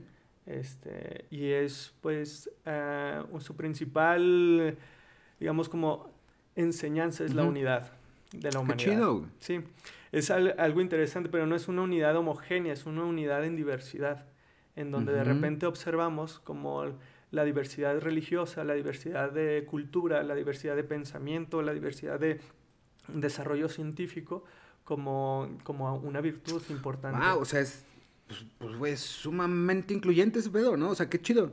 Sí. O sea, es muy, es muy inclusivo porque no, o sea, no, no, vaya, muchas religiones, que todo mi respeto para las religiones, ¿no? Yo digo, yo por ejemplo, y siempre lo he dicho, yo soy una persona sumamente espiritual de mucha fe, pero yo no, yo soy cero religioso. Porque vaya, al final del día, religiones hay muchas, estas narrativas en las que nosotros nos montamos para que la vida nos haga sentido, para que nuestra fe, nuestra espiritualidad, el amor, el odio, lo que tú quieras nos haga sentido, porque nos tiene que hacer sentido algo, nos volvemos locos. Y el, tener eh, esta capacidad de tener fe y, en dónde descansar nuestra espiritualidad y tener justo hasta esta humildad de decir, pues, pues es que si hay, hay cosas más grandes que nosotros, llámale como tú quieras, ¿no? Si es una deidad, si no es una deidad, si es meramente una narrativa, si es una doctrina, si es como el saber, porque también es el valor epistémico que te dejan las cosas y las religiones per se, o sea, no es la religión, sino lo que la religión te hace ser. Es como decía vaya, en, esta búsqueda de sentido hacia lo que nosotros queremos, por ejemplo, Rafa Rufus, él decía, es un médico muy, muy famoso, que, también crea contenido, es un psiquiatra, inclusive él decía, por ejemplo, cuando él tenía creo que 8 o 9 años, cuando iba a hacer la, confirmación en la religión católica, es que está la primera comunión y luego es la confirmación, es como que te confirmas, es de a huevo, double check. Sí, sí, sí. Cuando él estaba estudiando, que ni el catecismo, digo, yo hice la primera comunión, ni me acuerdo cómo es ese pedo, pero, o sea, él compartía, dice, cuando yo estaba pequeño y empecé a documentar, porque él desde muy chavito se clavaba mucho y, tenía muchas dudas, mucha curiosidad y se documentaba. Él dijo, yo empecé a documentarme en las demás religiones porque lo que a mí me decían en el, en el catecismo era básicamente, cuando tú te confirmes en la religión católica, es negar todas las demás. Mm. Y le dijo, ah, chinga, pues, ¿por? ¿Qué tienen de malas? Se puso a investigar, dijo, un buen día que le dice a su mamá, oye mamá, yo no quiero hacer la confirmación. Su mamá de, ah, ok, ¿por? Le dijo, es que mira, todo cool con religión cristiana, hasta católica, lo que sea, muy chido, Jesus Christ, ojo azul, barba, pelo en pecho, nice. Dice, pero no mames, ya viste las otras religiones, también están muy chidas. Dice, es como, como el arte, por ejemplo. Dice, si yo me confirmo en el teatro, pues es negar el cine, la música, la gastronomía. Se estoy negando todos los demás y es una amalgama. Está muy chido todo. Dice, yo no quiero negarlas. Todo cool. Y dice, yo, o sea, no soy ni budista ni nada. Dice, pero yo intento mejor agarrar lo que yo siento que me sirve de cada una. Y es justo el valor epistémico que te dejan las cosas, ¿no? La religión per se pues, está muy chido. Yo no comparto la narrativa o las ideas de ciertas religiones. Por ejemplo, la que tú nos compartes, yo no la conocía y se me hace muy interesante. Qué chido, ¿no? Pero también el saberse estúpido. O sea, y me refiero que, que no lo sabemos todo, porque, por ejemplo, pensamos que la religión o la espiritualidad y la ciencia están peleados y no es cierto. Lo que hace la ciencia es porque somos muy estúpidos y todavía no nos da para entender muchas cosas que suceden acá. Está esta anécdota de... Ver, si yo soy pésimo para los nombres, pero está son dos científicos suecos, creo. Uno de ellos premio Nobel de, de física y su puta madre. ¿no? Total, supongamos, este va, se retira, premio Nobel, se retira y se va a vivir a su, como su haciendita allá en el norte de Suecia y muy nice. Eventualmente, pues su compa va y lo visita a su casa. Llega a su casa, como a su hacienda, a su rancho, no sé. Y en la entrada se fija que tiene como estas, ¿sacas como las, como los cráneos de vaca? Pero allá de alce. O sea, así, sí. cuernotes de dos metros. Entonces dice como que, ah, cabrón, un cráneo medio, sabe, ¿no? Llega, están cotorreando, oye, qué bueno que viniste. Le dice, oye, güey, por cierto, ¿qué pedo con el cráneo de alce que tienes en la entrada de tu rancho? Dice, ah, es que ahí te va, güey, aquí en mi pueblo, la chingada, pues suceden muchas cosas paranormales y la madre, energías y las madres. Y dicen los pueblerinos, dicen que si pones esa madre en la entrada de tu casa, las energías te dejan de molestar. Mm. Y el otro güey le dice, cabrón, eres premio Nobel, güey, eres un científico, ¿cómo crees en esas mamadas? Y de aquí surge esta frase, le dice, no, no, no, no, no, es que dicen que funciona, aunque no lo creas, funciona. O sea, este pedo, it works even if you don't believe in it. It works. Y el vato dice, pero funciona, güey. ¿Cómo? No lo sé. Soy científico, sí, soy premio Nobel, Luis, Simón. Dice, pero funciona, güey. ¿Cómo? No lo sé. Y ese tipo de cosas siento yo que son, son los que la ciencia intenta explicar. Sí. Por ejemplo, hace ratito, perdón que te, hace ratito cuando te platicaba de 2021, 2021, cuando, cuando nosotros y, mi antigua productora empezamos a maquetear esa idea de 2021, esa idea de 2021 sale por un documental que se llama, y es súper viejo, es una película documental de... Verga, te digo que soy malísimo para los nombres, pero es este director, fue un director de comedia en los 90. O sea, el vato hizo, fue quien hizo a, Jim Carrey, fue quien hizo Ace Ventura y estas madres. No recuerdo el nombre del director, pero tiene una película documental que se llama I Am. Yo soy, así en donde narra una, etapa de su vida en donde el vato era putrimillonario porque se hizo millonario con las películas que hacía. En fin, el vato tiene un accidente, se andaba muriendo, no se muere, eh, cambia su, su, definición de éxito, cambió. A raíz de ese accidente cambia su definición de éxito y empieza a buscar respuestas. El vato viaja por todo el mundo o sea, 2021 es como en lo chiquito, güey, sin dinero. Pero ese güey es millonario viajando por todo el mundo, entrevistándose pues, con poetas, con filósofos, con líderes religiosos, con esto, haciéndoles esa pregunta. Pero ese güey les, hacía dos preguntas. ¿Qué está mal con la sociedad? y cómo, cómo lo podemos mejorar. Entonces, ese documento ya no está en Netflix, antes estaba en Netflix, ahorita no sé dónde esté, pero yo lo vi y dije, wow, güey, yo quiero hacer eso. De ahí surge 2021. Pero acá voy con esto. Dentro de ese documental, a varios de los científicos que él entrevista contrasta este pedo de ciencia versus espiritualidad. Hoy en día la ciencia, por ejemplo, ya, ya sabe cómo definir, interpretar y describir el amor, por ejemplo. O sea, porque somos energía y, lo que hablamos hace rato, muchas veces pensamos que la primera entrada hacia nosotros está acá arriba y que la información entra por el cerebro. Y hay inclusive hasta estudios científicos para aquellos escépticos que no quieren creer muchas cosas científicos de cómo, porque antropológicamente, digamos que la entrada de todo en muchas culturas era el corazón. Sigue siendo el corazón. Las mismas religiones te lo dicen, la entrada al corazón. Entonces, por ciertos estudios, por ciertas mecánicas que ellos hacen, eh, inclusive analizan este pedo de la, como de la intuición, de nosotros tenemos la capacidad energética de intuir ciertas cosas y todo el pedo tiene que ver con las pulsaciones electromagnéticas de nuestro corazón. O sea, te explican todo el pedo. A eso me refería, o sea, la ciencia en vez de estar peleada con la espiritualidad y con cosas que no podemos y no sabemos qué pedo ahorita, está intentando ponerle respuesta a todas esas preguntas que nos estamos formulando. O sea, hoy sabemos, la ciencia nos ha dado muchas respuestas. Antes pensábamos que nos moríamos porque una gitana nos echaba una maldición. No sabemos que es cólera. sí. Pues era cólera, es un virus que, te mata. Creo que también tiene eh, que ver que también comenzamos a, de, ser, de cierta manera tenemos ciertas lecciones de eh, los puristas y ciertos pensamientos, ¿no? Finalmente es lo que, como te decía, si yo te explico qué es el amor, pues te puedo decir muchas cosas, pero obviamente va a ser difícil transmitirte lo que realmente es, ¿no? Y creo que esta parte... Pero bajo tu definición y tu concepción de amor. Sí, sí, sí, por eso, pero precisamente es que como que yo no alcanzaría, pues, a describirte. Hace, hace un año que me casé. Saludos a, a tu esposa. eh, una de las, eh, de, muchos me preguntan, pero ¿por qué no? O, ¿Por, qué, ¿Por qué te casaste? Ah, porque, por, o sea, ¿por qué tan... Eh, ¿Por qué esa decisión, no? o, por qué, o de dónde surge, porque aparte, pues, me casé muy rápido. Yo conocí a mi esposa uh, en, al inicio de la pandemia y al fin, pasando un año más o menos, ya nos... Y, y ya cumplieron un año de casado. Exactamente, exactamente, sí. Pero entonces es como que hay muchas dudas. Y yo también antes veía a muchos de mis amigos que se casaban, ¿no? Y les decía, bueno, yo quiero saber, por curiosidad, qué es lo que, qué es, lo que es estar casado o, qué es lo que hizo que tomara esa decisión. Y ahora que estoy casado, la gente me pregunta y yo no puedo eh, contestarlo porque es una cuestión que no es como que de la mente, pues, no es como que la, la ciencia dice, como en estos, en Facebook que te aparece, la ciencia dice que en tal estudio dice que eres compatible y ya, así, ¿no? creo que son cosas inexplicables y hay cosas que no debemos de saber, pues, y eso es lo bonito también. O sea, hay cosas que, que, que no podemos entender todavía. por ejemplo, exacto, sí, a ver, exacto. Sí. Puta, no un viaje astral, güey. O sea, hasta hace muy poco yo, yo, yo he tenido como, o sea, la, la definición o la concepción de lo que era un viaje astral. O sea, en un tema espiritual, espiritualmente hablando, por ejemplo, un viaje astral. Yo hasta hace poco experimenté, inclusive hasta involuntariamente, porque no fue de que voy a viajar. No, fue un proceso en meditación, etcétera, y empecé a experimentar ciertas cosas que yo no conocía. Güey, o sea, ¿cómo te explico algo que no existe aquí? ¿Sabes?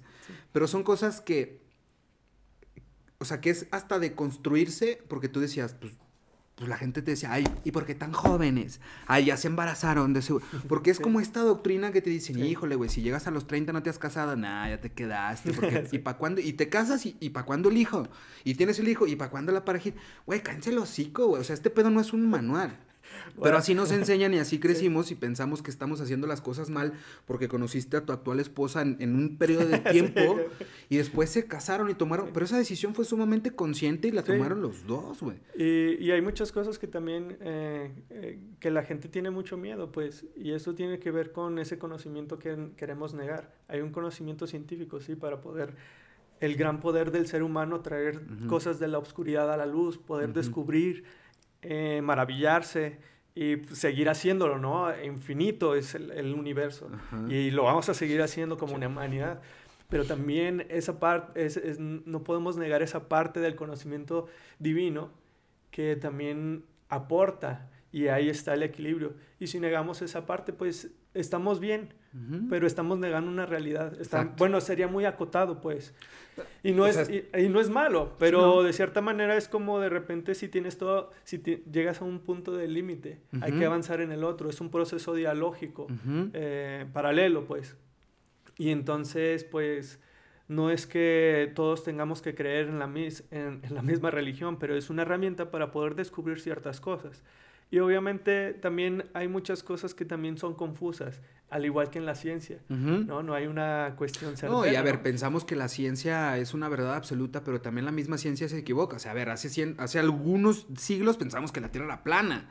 sí, sí. Es más... Eh, y, hay gente que todavía lo está Exacto, o sea, todavía hay terraplanistas. Chingan a su madre. Nada, no es cierto. Pero a ver, o sea, crecimos, bueno, y crecimos, digo, como, como especie durante muchísimo tiempo con este antropocentrismo muy, muy, muy marcado y nos creamos el centro del universo, brother.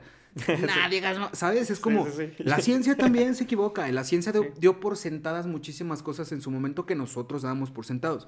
Pero insisto, o sea, es este pedo en donde yo, yo así lo veo, la ciencia en esta eterna curiosidad humana, porque somos muy curiosos, muy metiches, no sé cómo ustedes quieran, pero en esta eterna curiosidad humana la, ciencia intenta justo darle respuesta a ese tipo de cosas. O sea, porque hay cosas, insisto, pues existen y ustedes lo saben y no me dejarán mentir. It works even if you don't believe in it. Even if you don't know how, you don't know how. Pero funciona, porque, o sea, este pedo, por ejemplo, y a todos nos ha pasado, y creo que lo hemos hablado cientos de veces aquí también. O sea, este pedo de, ay, güey, estoy pensando en alguien y pum, te llega un mensaje. O te, te hablan, o de repente, güey, me acordé de ti, no mames. O sea, ese tipo de conexiones existen. Ahí están. No sabemos cómo funcionan aún. O sea, lo que te digo, hace 200 años pensábamos que nos moríamos porque una gitana nos decía buga buga. Y hoy sabemos que era la peste y que era el cólera. Ya supimos y ya vimos para dónde. Y ojalá, no sé, en otros 200 o 200 mil años ya podamos tener palpables los pensamientos porque encontraremos la manera o desarrollaremos más habilidades para saber y desarrollar puta, telequinesis, yo qué sé. Y es que también eso es, también es, lo bonito de la participa poder participar de eso, ¿no? De, esos descubrimientos en diferentes sectores, no solamente en la ciencia. Las artes es, eso, ¿no? En, eh, finalmente, lo que yo observo, principalmente el cine, que ahorita es lo que estoy haciendo más, o que tengo más presente, eh, pues básicamente es, un, es una herramienta para poder a hacer preguntas, no, no, solamente para mí, sino para todos, porque en algún momento eh, hay personas que pues su día a día siempre es pues una rueda y pues esa rueda está ahí, pero de alguien hace una pregunta y tú puedes a lo mejor cambiar. Esos procesos no, no le pertenecen más que a cada individuo. Pero es bonito también aportar a ese proceso al hacer esa pregunta y de cierta manera, uh, creo que ese es el gran propósito del arte, ¿no? Y a veces, por eso, de repente, lo hago muy íntimo para mí, no tanto como para siempre estar en, una exposición y eso, eso es importante, sí, es, es, algo para que, es un factor determinante para que la gente vea y los festivales también, pero también es como conversar con, con otras personas y de repente, ¿sabes qué? Uh, tal, tal persona en algún festival, en alguna calle, le proyectaron algo y vio algo que le cambió algo, no sabe qué. Pero y entonces eso hizo que, pensara, que, pensara y preguntara y, que a lo mejor eh, su situación no era la mejor o era la mejor, lo que sea. Pero le, le aportó yo que el generar, porque por ejemplo, inclusive con, con, con Edín Martínez, que estábamos platicando también, que estuvo aquí sentado con nosotros platicando, era justo, o sea, él también nos compartía, por ejemplo, en su muy particular manera de ver su trabajo, él decía, pues, pues yo lo hago y si genero algo en alguien, ya chingué. O sea, si, si hay gente que odió mi, mi, mi, producto terminado, mi película, mi corto, lo que yo hice, si lo odió, qué chingón, güey, lo están odiando, generé algo. Si lo aman, qué chingón. O sea, el punto es y, volvemos quizá a lo que platicamos hace rato, hacerte preguntas, pero no solamente es hacerse preguntas. Por ejemplo, yo creo que el cuestionarse las cosas es sumamente importante, pero sumamente importante, porque, y ojo, el que te cuestiones algo no significa que vas a encontrar la respuesta, Ah, pero te puedes generar mejores preguntas. Sí. Y al generarte mejores y más preguntas y querer darle respuesta a esas preguntas es cuando avanzas, y es cuando creces y eventualmente quizá puedas entender y darle respuesta. Porque muchas veces queremos entender. Ese es un gran error que yo creo que tenemos. Primero hay que aceptar, güey. Acepta las cosas. Primero acéptalas. Una vez que aceptemos que pues hace frío y ni pedo y que pues el amor duele y que está culero y que la gente también es mierda. Una vez que aceptemos ese pedo, quizá podamos caminar un poquito más ligero. Después podamos, probablemente, porque tampoco es un... O sea, al- algo que, que vaya a suceder, el que entendamos las cosas, pero yo creo que el, el partir o el empezar por aceptarlas nos quita de mucho peso. Sí. Pero fíjate que hay una cosa que también he estado pensando y reflexionando en estos últimos años, que también no podemos negar a que hay una, hay una responsabilidad también en el sentido de que no solamente es llegar y decir, bueno, si ya hicieron que alguien estuviera feliz o alguien odiara, pues realmente mm, eh, creo que, que el, el propósito no cumple, de cierta manera es un, es, es un objetivo personal Sí. pero también hay un, pro- eh, hay un objetivo que tiene que ver con esta influencia que generamos. Y eso es como cuando de repente en los micrófonos alguien dice este, algún, alguna ideología de odio y de repente toda una nación o un grupo se empodera, ¿no? ujú. Y entonces eso también hay una Ah, responsabilidad. no, claro, o sea, hay que ser sumamente responsables eso con lo que compartimos. Y, y por eso también es muy, muy interesante esto, porque eh, sí hay que ser claros. Porque a veces, en ese sentido, eh, como que de repente, ¿no? O sea, ¿Sabes qué? Yo estoy hablando de esto y soy súper ambiguo. Ujú. Y eh, toda peli todo producto artístico visto por miles de personas son diferentes, miles de interpretaciones diferentes de una misma cosa. Sí, sí, sí.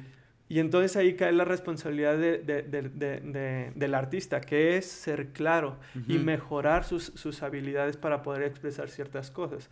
Como por ejemplo, pues si vamos a hablar sobre eh, algo del espíritu, el alma o algo así, pues hay que ser claros en lo que vamos a estar expresando. Si vamos a hablar de ciertas cosas, hay que ser claros porque hay muchas confusiones. Y más ahora cuando de repente sentimos que la realidad ni es real, ¿no?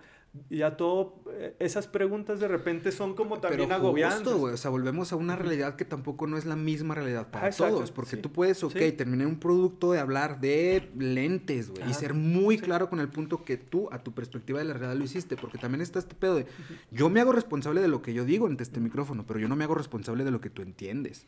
Sí. Porque también lo que yo puedo decir tiene, puede tener muchos matices distintos para cada persona porque la interpretación va a cambiar de una persona a otra. Puede ser muy similar, puede ser parecida, pero yo me he encontrado con situaciones en las que yo he hecho comentarios en estos micrófonos y pues la banda se manifiesta, ¿no? Hay gente que te dice, Sí. te señala, te aplauden, te dicen, te mamaste. Sí. Pues cool, o sea, es como también este pedo del, o el hate, ¿no? Que, Ujú. que estoy seguro que te ha llegado y, ay, tus mamás, que haces como, brother, ¿a dónde te deposito lo que pagaste por ver mi episodio, güey? Sí. Es como que, pues, pues, si no te gusta, no lo veas, güey. Sí, y yo no te- tengo un pedo con la gente que se manifieste, qué chingón, y saquen sus frustraciones si quieren, yo no tengo ningún problema, pero vayan a terapia, no mamen. Pero, pero siempre va a haber gente y tampoco no podemos darle gusto a todos. No, obviamente no. Aquí lo, lo importante de la claridad tiene que ver cómo también como individuo va afinando la manera en que se va expresando. Por eso te digo, yo mis palabras de repente, pues no soy, buen, no soy un orador tan grande. A lo mejor te puedo mostrar una foto y puedo decir, pues, mm, aquí es mucho ajá, mejor, exacto, es ajá. de lo que estoy hablando. Y eso de que estoy hablando a lo mejor ni siquiera es hablado. A lo mejor te digo, es como, pues, ¿qué sientes? Mucha gente me dice, eh, por ejemplo, es que lo que tú haces, eh, es que hay mucha gente que no lo entiende, pues, y a lo mejor hay que ser más estudiado o más, in- o más intelectual, pues, para poder llegar a esos estándares. es y que- yo, yo, yo creo que eso es una gran equivocación. Eso Exacto, tiene que ver con que las personas, los mismos artistas, eh, las instituciones o el ambiente en que vivimos nos ha dictado que solamente eh, a través de la mente está ahí, eh, vamos a recibir algo. No. Pero, por ejemplo, pues las emociones es- es, es más importante a veces, ¿no? Y es que es, pues es doctrina, güey. O sea, neta, hasta las pinches películas de Disney nos han adoctrinado porque pensábamos que vivimos en un cuento de hadas. Y por eso la educación es muy importante en ese sentido, en el cual que los artistas seguro tienen una responsabilidad que también es edu- educar. Todos estamos eh, inmersos en esto, no, estamos aparte, pues. Y entonces, en ese sentido, estoy, eh, por ejemplo, esta conversación me parece sumamente fructífera porque me da la oportunidad de poder compartir eh, las cosas que, por qué hago o cuál es el propósito más allá de, de poder generar fans, porque esos no, no, no no, no funcionan en, una, en, en, en el propósito, pues, de, de, de, de, lo que es lo que estoy haciendo. Y, entonces, y al final del día es algo que tú no puedes controlar. Ajá, exactamente. Y, y, creo que eh, debemos de pensar que, que, que, aportar estos espacios de comunicación, de aprendizaje, inclusive los, los debemos de llevar más allá de las redes sociales, porque eso es donde la vida cotidiana. Y por eso también te digo que a veces yo me podría haber tardado pues un año, dos años en sacar un cortometraje inclusive, pero estoy contento porque eh, es, es, una, es una conversación que llevé con las personas. Eh, algo muy bonito que me pasó fue que eh, fui a estudiar a Italia, me gané una beca. Qué chido. Eh, pero pues no tengo, bueno, yo no tenía los recursos para poder este, ir hasta allá, entonces empecé a vender, a hacer ilustraciones y a vender mis pinturas y algunas otras cosas. Y pues puse a la venta, ¿no? Y pues ahora sí las redes, pues que, que nos ayuden, ¿no? Eh, algo que se me hizo muy bonito fue que pues obviamente pues las personas que, que yo decía, ah, pues que me compre esta persona muchos, ¿no? Ella a, lo mejor tiene poder adquisitivo, pero pues esas personas que están inmersas en el arte, pues ni siquiera me voltearon a ver, pero lo bonito fue que personas que conocí en, en, en mi vida cotidiana, que nunca, que no había visto en mucho tiempo, pero que yo creo que estaban siguiendo cosas que de repente publico o hago. Se este, manifestaron. Exactamente, y eso para mí fue como emocionante porque de cierta manera, no, no es, quiero pensar que no es por mí, sino por eh, esa influencia de las cosas, del discurso, de lo que podemos nosotros aprender, de lo que yo he experimentado con los demás de este proceso de vida. No, no las cosas que hago como la música o una pintura, una fotografía. Obviamente pero fíjate qué bonito, güey, porque, por ejemplo, y perdón que te interrumpa, en el sentido que tú dices, sucedió algo que. O sea, qué chingón como el ganarte una beca para irte a Italia. O sea, de entrada, pues qué chido. O sea, no cualquiera tiene esa posibilidad. Deja tú la oportunidad, la posibilidad de, de, poder hacerlo. Y tú dijiste, ok. Nuevamente, somos lo que somos, no por lo que tenemos, sino por lo que hacemos, con lo que tenemos o con lo que nos toca. Tú dijiste, ok, tengo este ticket, pero no tengo para ir. sí, sí, sí. Eso sí depende de mí. O sea, el hacer que suceda sí depende de mí. ¿Cómo? Pues bueno, voy a generar las condiciones y esperar que funcione. Quien tú esperabas que funcionara, por ejemplo, tú dices, bueno, hay gente que yo o conocía o sabían lo que hacían, que tenía el poder para hacerlo, pero el también saberse o, aterrizarse y el saber que ellos no te deben nada. Y que tú tampoco le debes nada a ellos, pero el que ellos no te deben nada y porque tengan a lo mejor mucho dinero no te van a decir, ay, mira qué bonito se va a ir a Italia, tenga, mijo. Sí. Porque probablemente así fue, fue como que, ah, no, cool, güey. Y gente, o sea, volvemos a lo mismo. It works even if you don't believe in it. Porque cuando realmente quieres hacer las cosas, las cosas suceden. O sea, tú ir al universo lo que quieres. O sea, este pedo, ay, cuéntale a Dios tus planes y se va a reír de ellos. Catelocico, güey, porque no es cierto. O sea, no se trata de ser un libro abierto con todo el mundo, pero el querer hacer las cosas, el generar las condiciones, o sea, yo siento que es primero accionarlo sea, porque muchas veces pensamos que el viaje es el destino. Sí. Bullshit, no es cierto. El viaje para mí, por ejemplo, empieza el mismo día que le avientas 50 pesos a una alcancía y que digas, en dos años esta alcancía me va a llevar a donde yo quiera, ahí empieza tu viaje. Pero estamos bien acostumbrados a verlo desde una perspectiva distinta. Y también esas son las recompensas, porque mi propósito personal, y esta es una realidad, hay que, Yo sé que una película no va a cambiar el mundo pero genera una influencia y genera ahí algo, pues una presión a las cosas, a las personas que están a mi alrededor. Si bien no es lo mismo que yo te diga te quiero, pero es ah, muy diferente. te quiero. pero es muy diferente si te lo pongo en una película y, y, lo sientes. Y obviamente también te lo tengo que, no, no, te lo digo, sino también te lo manifiesto como persona. pues. Entonces, creo que ahí es donde se va cumpliendo el doble propósito, que es eh, tenemos una responsabilidad con la humanidad y otra es que también tenemos una responsabilidad individual. Y eso este, me parece pues un poder fuerte, ¿no? Cuando lo vas descubriendo. Y, nadie puede dar lo que no tiene. Y como nadie puede dar lo que no tiene, pero primero hay que... Es que es, es todo como... Todo sí. lío. sí, yo sé. Y, y es que yo mm, bien pudiera... Es como, por ejemplo, cuando yo doy clases, ¿no? Y, y bien puedo yo decirles, pues es esto, ¿no? Aquí está la respuesta.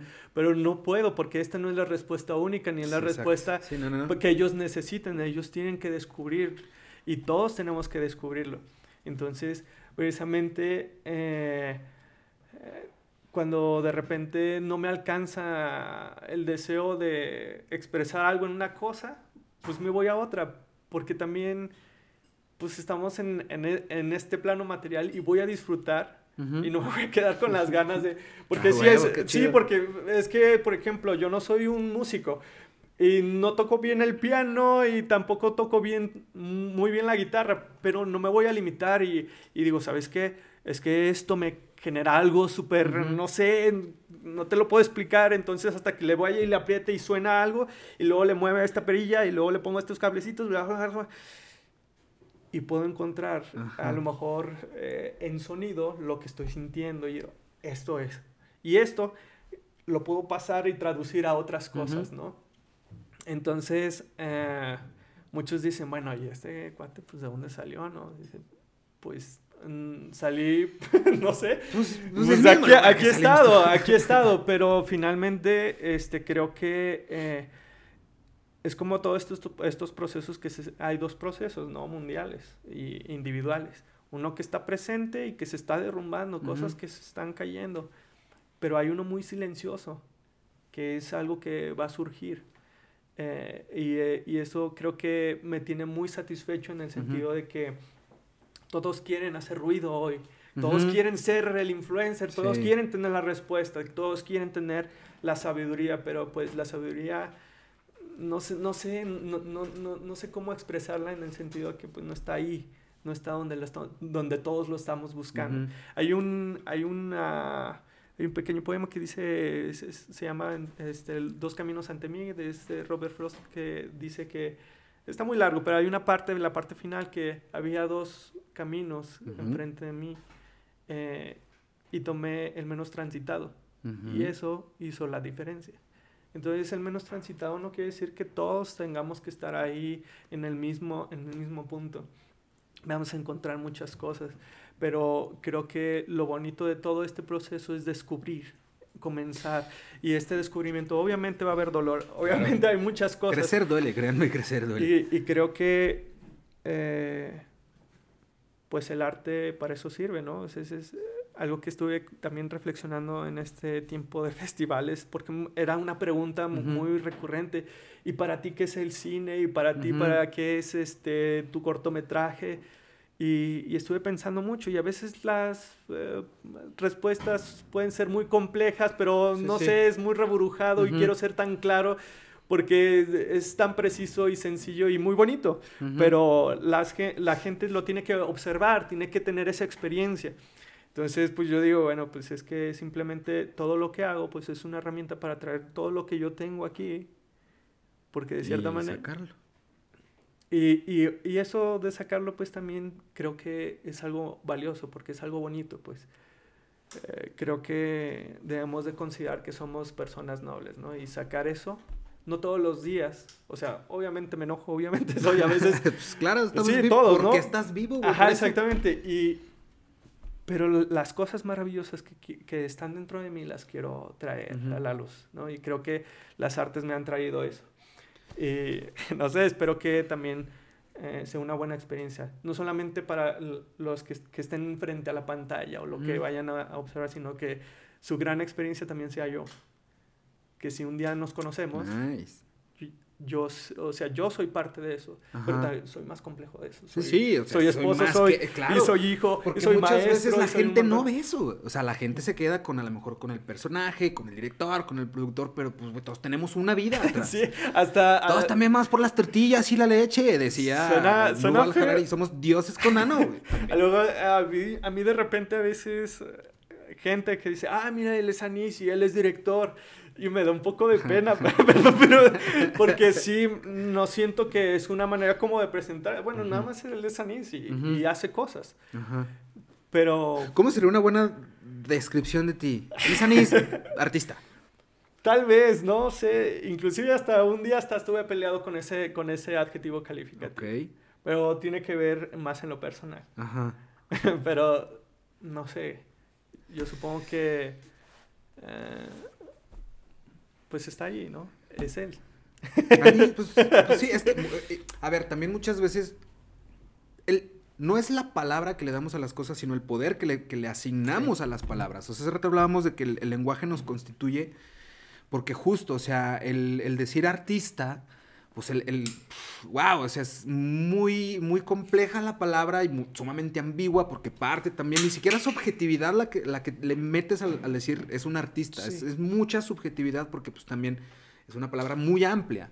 El decir maestro, ¿no? Cuando me dice maestro es como que, ah, Sí, sí, sí. O sea, son ciertas cosas que, que a veces no nos podemos sentir a lo mejor tan cómodos con lo que nos dicen porque sentimos o que nos queda chico, o que nos queda grande, o que no le queda para nada, o que no cabe, pero pues creo que yo, más bien yo creo que sí somos, porque lo mismo, o sea, quien, quien realmente nos valida, pues es un tercero, son ellos allá afuera, quien me ve como, quien te veo, a lo mejor a ti como maestro, como artista, como director, como productor, como músico, como muchas cosas, porque más, más allá de que seas una sola cosa de esos, pues se va haciendo como un híbrido de algunas otras porque en su momento funcionaron, te funcionaron en su momento, te siguen funcionando y es pues si esto me funciona, pues a darle porque me sigue funcionando. Sí, es, es, un poco penoso porque para mí en lo personal, pues si me puedes decir anís, o sea, ah, mira, él es anís. Y entonces de cierta manera eso como que eh, es ya más, cubre todo, ¿no? Porque de cierta manera, pues sí soy artista tal vez, pero no soy solamente eso, soy muchas más cosas, o a veces no soy lo que piensan otros.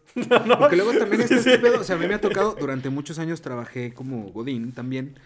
Eh, o sea, si hay gente que le dices, licenciado, buenas tardes, ingeniero. A la verga. No, pues perdón, ingeniero. O yo, arquitecto, por favor, a mí no me digas ingenierete. Es como que, bueno, pues tú y tu ego están muy arriba, ya vi, pero X. Anis, ya para ir terminando, siempre le hacemos esta pregunta a las personas que se sientan en esa silla. Es una pregunta muy sencilla, pero siento yo que ese tipo de preguntas pueden decir mucho de la gente. Ya, no se trata de exhibir ni exponer a nadie aquí, ¿verdad? Pero ¿Cuándo fue la última vez, Anis, que lloraste de felicidad? Híjole. Yo creo que hace como unas. Unos. ¿Qué serán? Unos. El fin de semana pasado. Ok. El fin de semana Qué chido. pasado. Hace rato platicábamos de que eh, yo creo fielmente en este pedo de que somos lo que consumimos. Pero también creo fielmente en que somos lo que sacamos y lo que dejamos fluir. Y para mí llorar es este ejercicio en el que el cuerpo es la manera en que hace palpable, tangible y materializable pues, un chingo de cosas, porque pensamos que nada más de tristeza se llora. Sí. Y muchas veces inclusive vemos a alguien llorar y es de, ah, ya no llores, no, ya, ya no llores, no estés triste. Y yo veo a alguien llorar y es como que, va huevo, güey, sácalo. ¿Quieres llorar? Ok, tengo dos hombros y unos brazos, ¿sabes? Pero qué chido, o sea, me queda claro entonces que si eres una persona que se permite el sentir. Sí, es, es importante. Eh, creo que es, es, algo que inclusive Ana y yo, mi esposa, eh, platicamos mucho, ¿no? Ella también, ella también eh, le, le, echan mucha carrilla porque es muy llorona en su trabajo. Pero creo que es algo importante porque acerca a las personas. pues más que, más que nada eso también ayuda a que los demás eh, puedan comprender que hay cosas más importantes. No es como que yo, ellas les digan, pues llorar es importante, sino más bien pues en algún punto las personas tal vez se den cuenta, a lo mejor no, pero eh, es algo que ayuda a los demás, ¿no? Hace dos semanas aproximadamente fue la última vez que lloraste de felicidad. Cuando fue la última vez que sí lloraste de tristeza? Que te sentiste triste y te permitiste llorar. Ah. Pero esas que acabas y. Ah, que hasta te sientes más. Ay, mm, yo creo, así fácil.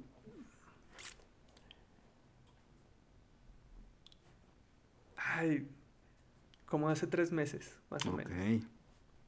Sí, como hace tres meses. Pues mira, los números son buenos. Ha llorado, ha llorado más de felicidad que de tristeza. Eso es un buen parámetro. Es que finalmente las cosas, cosas pasan. No estamos exentos de que eh, eh, las calamidades estén ahí. Sí, sí. Pero, y pues duele, pues otra vez, ¿no? Estamos ahí y, y pues las tribulaciones, aunque son a veces grandes, a veces inclusive son internas. No sabes por qué, están, por qué estás pensando así, ¿no? Y vas y, y, tienes que, no sé, la desesperación ahí habla y entonces tú dices, eh, es un síntoma, tenemos que... Exacto, pero tampoco no te puedes hacer tonto con lo que sientes. Podrás hacer pendejo a todo mundo, pero no te puedes hacer pendejo tú solo. Ay, no y, sé. y yo sé que lo que más... no, sí, es pero, pero, lo que más miedo da es justo darse ese clavado y ese análisis introspectivo porque pues es darte un tiro con tus demonios, con tus fantasmas, con tus payasos, con lo que te hace reír, con lo que te hace llorar, y pero muchas veces no, no, no hacemos este ejercicio justo por eso, porque nos da miedo ver el cagadero que hay allá. Sí, obviamente hay un monstruo debajo de la cama que no queremos volver a ver, pero es importante. Pero todas las noches le echamos una galleta, Exactamente. Y lo estamos alimentando. Ahí está, ¿eh? No se va a ir. Sí, exacto. Entonces, creo que sí, eso es un buen ejercicio también. Eh, más que sí, vayan a, vayan a terapia y lloren también mucho. No, y, y, y, y no sé, es, es un, a veces es muy bonito. Es un evento bonito a veces, pero también a veces es triste, no sé, hay muchas cosas. Güey, es que la misma, o sea, nos enseñaron que llorar era por, por tristeza, por dolor, que sí, se llora de tristeza, de dolor, pero también se llora de felicidad, de alegría, de angustia, de estrés, de miedo, de, de muchas cosas se puede llorar, pero, pero pues crecimos pensando que, ah, estoy llorando porque pues veíamos en todos lados, hasta en las caricaturas, en las novelas, en las series, en los cuentos de Disney, el tema de llorar siempre era algo y lo encasillamos hacia el lado negativo. Sí. O sea, lo inclinamos pues y orbitó de esa manera para allá, entonces vemos a alguien llorar, es como, ay, güey, ¿qué pasó? ¿Quién se murió, güey? ¿Por qué? No, a veces yo mismo me he encontrado de repente yendo manejando en el coche con una buena rola, es como que, ah, no mames, y dos, tres lágrimas y es pues como que ok, ¿no? Pero, pero porque yo eventualmente también decidí y tomé un acuerdo conmigo mismo de no hacerme pendejo con lo que yo sentía. Llámese lo que se llame, e, e, el ser congruente, vaya, conmigo mismo, el, el, el, pues, pues, eso, o sea, justo el ser congruente conmigo mismo me llevó a tener un poco más de acercamiento con mi espiritualidad y con mis sentimientos, con mis emociones. Y, y dejar que no tener pena de uno mismo, porque también, pues, cuando uno se puede dar pena, en el sentido de que, pues, no, como yo voy a poder hacer esto si yo ni he hecho esto, yo no he hecho esto. Como yo me voy a llorar si, si yo, yo soy fuerte, yo, yo, yo, yo sostengo esto, soy, soy esto. Entonces, Fíjate que para, pues paradójicamente hasta cuando creemos y nos contamos la historia de que somos bien fuertes y somos unos chingones, nos estamos saboteando, güey, nosotros mismos. Pues... O sea, eh, el, el montarte en esta narrativa de que no, no voy a llorar porque yo soy fuerte para mí, esa es, para mí, ojo, para mí ese es un error. El no permitirte sentir ese pedo, o sea, pues, pues, güey, llora, cabrón. Sí, es como, pero, pero cada quien hace las cosas como le funcione, porque la misma, no se trata de estar llorando todo el tiempo ni en todos lados, porque pues... hay que ser inteligente. sí, no, hay, que ser, hay, que tener cierta templanza cuando ya de repente... Sí, es, como, es como echarse un pedo, güey. Todo el mundo nos pedorreamos, pero no puedes echarte un pedo en un elevador, al menos hacerlo sonoramente, entonces... Pues es, es como en todo, es permitirse experimentar y, y, ver. Y a veces es importante experimentar esa parte íntima, porque eh, hay procesos que son solamente tuyos. Y dicen, bueno, es que no importa, eh, todos hacemos esto. Bueno, pues esos procesos son tuyos. Simón. Y tienes que ser responsable de ciertas cosas que son tuyas. Que también nos encanta procrastinar y patear para la semana que entra lo que tenemos que hacer. pero, pero sí. Pues bueno, con eso vamos terminando, Anís. Ay, qué rica plática. Muchas gracias, hermanito. qué bueno que te dejaste venir al estudio, neta. Muchas gracias.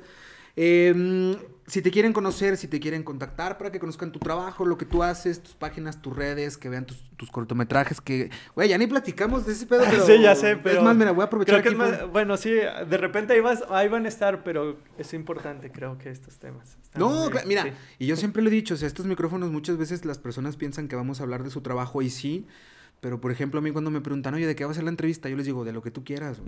se va a tratar de lo que... O sea, no se va a tratar de ti, se va a tratar de lo que tú quieras si quieres compartir nuestro trabajo. A nosotros nos gusta aquí platicar un poquito más con la persona que con el cargo, por así decirlo.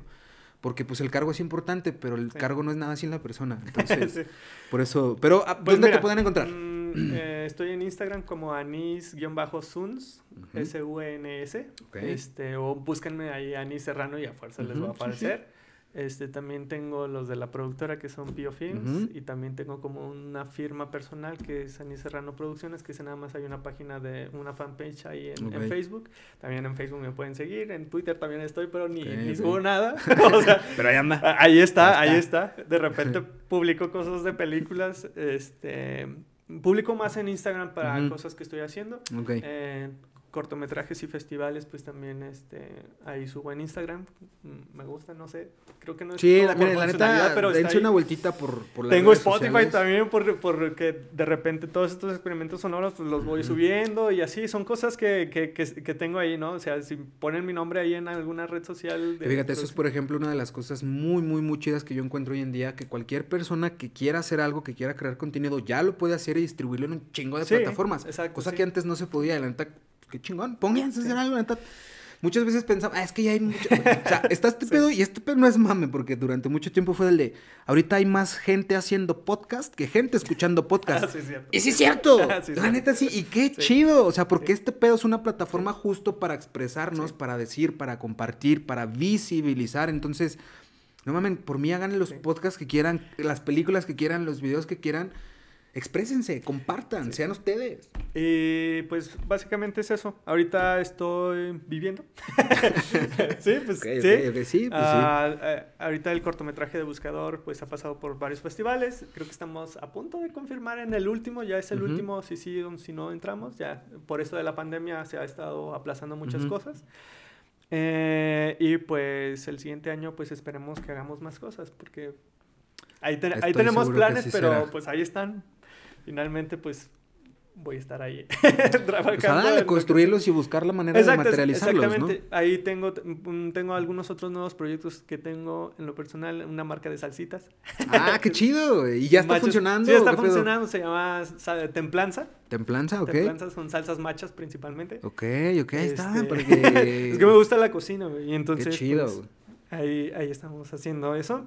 Y mm, eh, voy a lanzar tres, tres cursos son seriados. Oye, sí es cierto, así platícanos de los cursos que vas a dar. Eh, son, tres, eh, son tres tallercitos. Uno es este, sobre el origen de las ideas y la propuesta personal en el cine de cada director.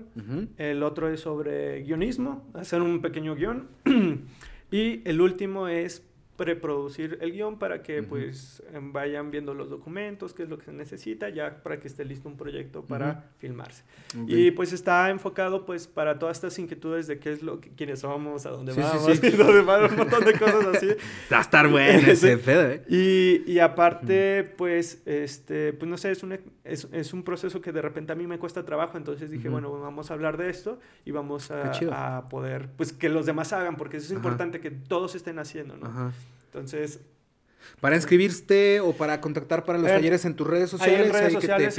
ajá, y yo voy a estar compartiendo el primer, el primer taller. Es están distribuidos estos tres en, en estos tres meses. El primero es el del 22 al 29. Este, bueno, son dos días nada más. 22, y, 29 de enero. De enero. El siguiente es el 19 y 22 no, el 19 y... Ay, no me acuerdo. 19 y 20 y pico de febrero. Sí. Ajá. Y en marzo también igual. Eso tienen... otras dos sesiones. Sí, son 15 días, son dos sesiones cada una y pues ahí vamos a estar chameando. Inscríbanse el primero y ya van a saber de nosotros. y yo, yo voy a estar ahí spameando cosas este, de, de, los otros talleres. Pero pues sí, es, un, es algo que me gustaría. Me gusta mucho la docencia, entonces me gusta como Qué chido. compartir. Enhorabuena y pues la neta sí, dense una vueltita por las redes sociales de Anís, que conozcan lo que anda haciendo, su trabajo, la neta güey, eres un talentazo, porque pues también hay que decirlo y honor a quien honor merece, sabes hacer cosas muy, muy, muy interesantes y las que se vienen también que van a estar muy chidas. Y pues nada, también pásense por las redes sociales del podcast, recuerden ahí píquele, like, dislike, no hay pedo, y digan lo que quieran, coméntenos qué rollo que les pareció. Y pues nada, hermano, muchas gracias por la charlita. Muchas gracias también a todos ustedes que nos estuvieron viendo, que nos estuvieron acompañando. Nosotros nos vemos en un episodio más de La Cacerola Podcast. Recuerden, quiéranse mucho, quiéranse un chingo Cuídense un poquito más y listo. Chau, chau. Hasta luego. Listo, qué bonito. Oye, sí, hablamos mucho, ¿verdad?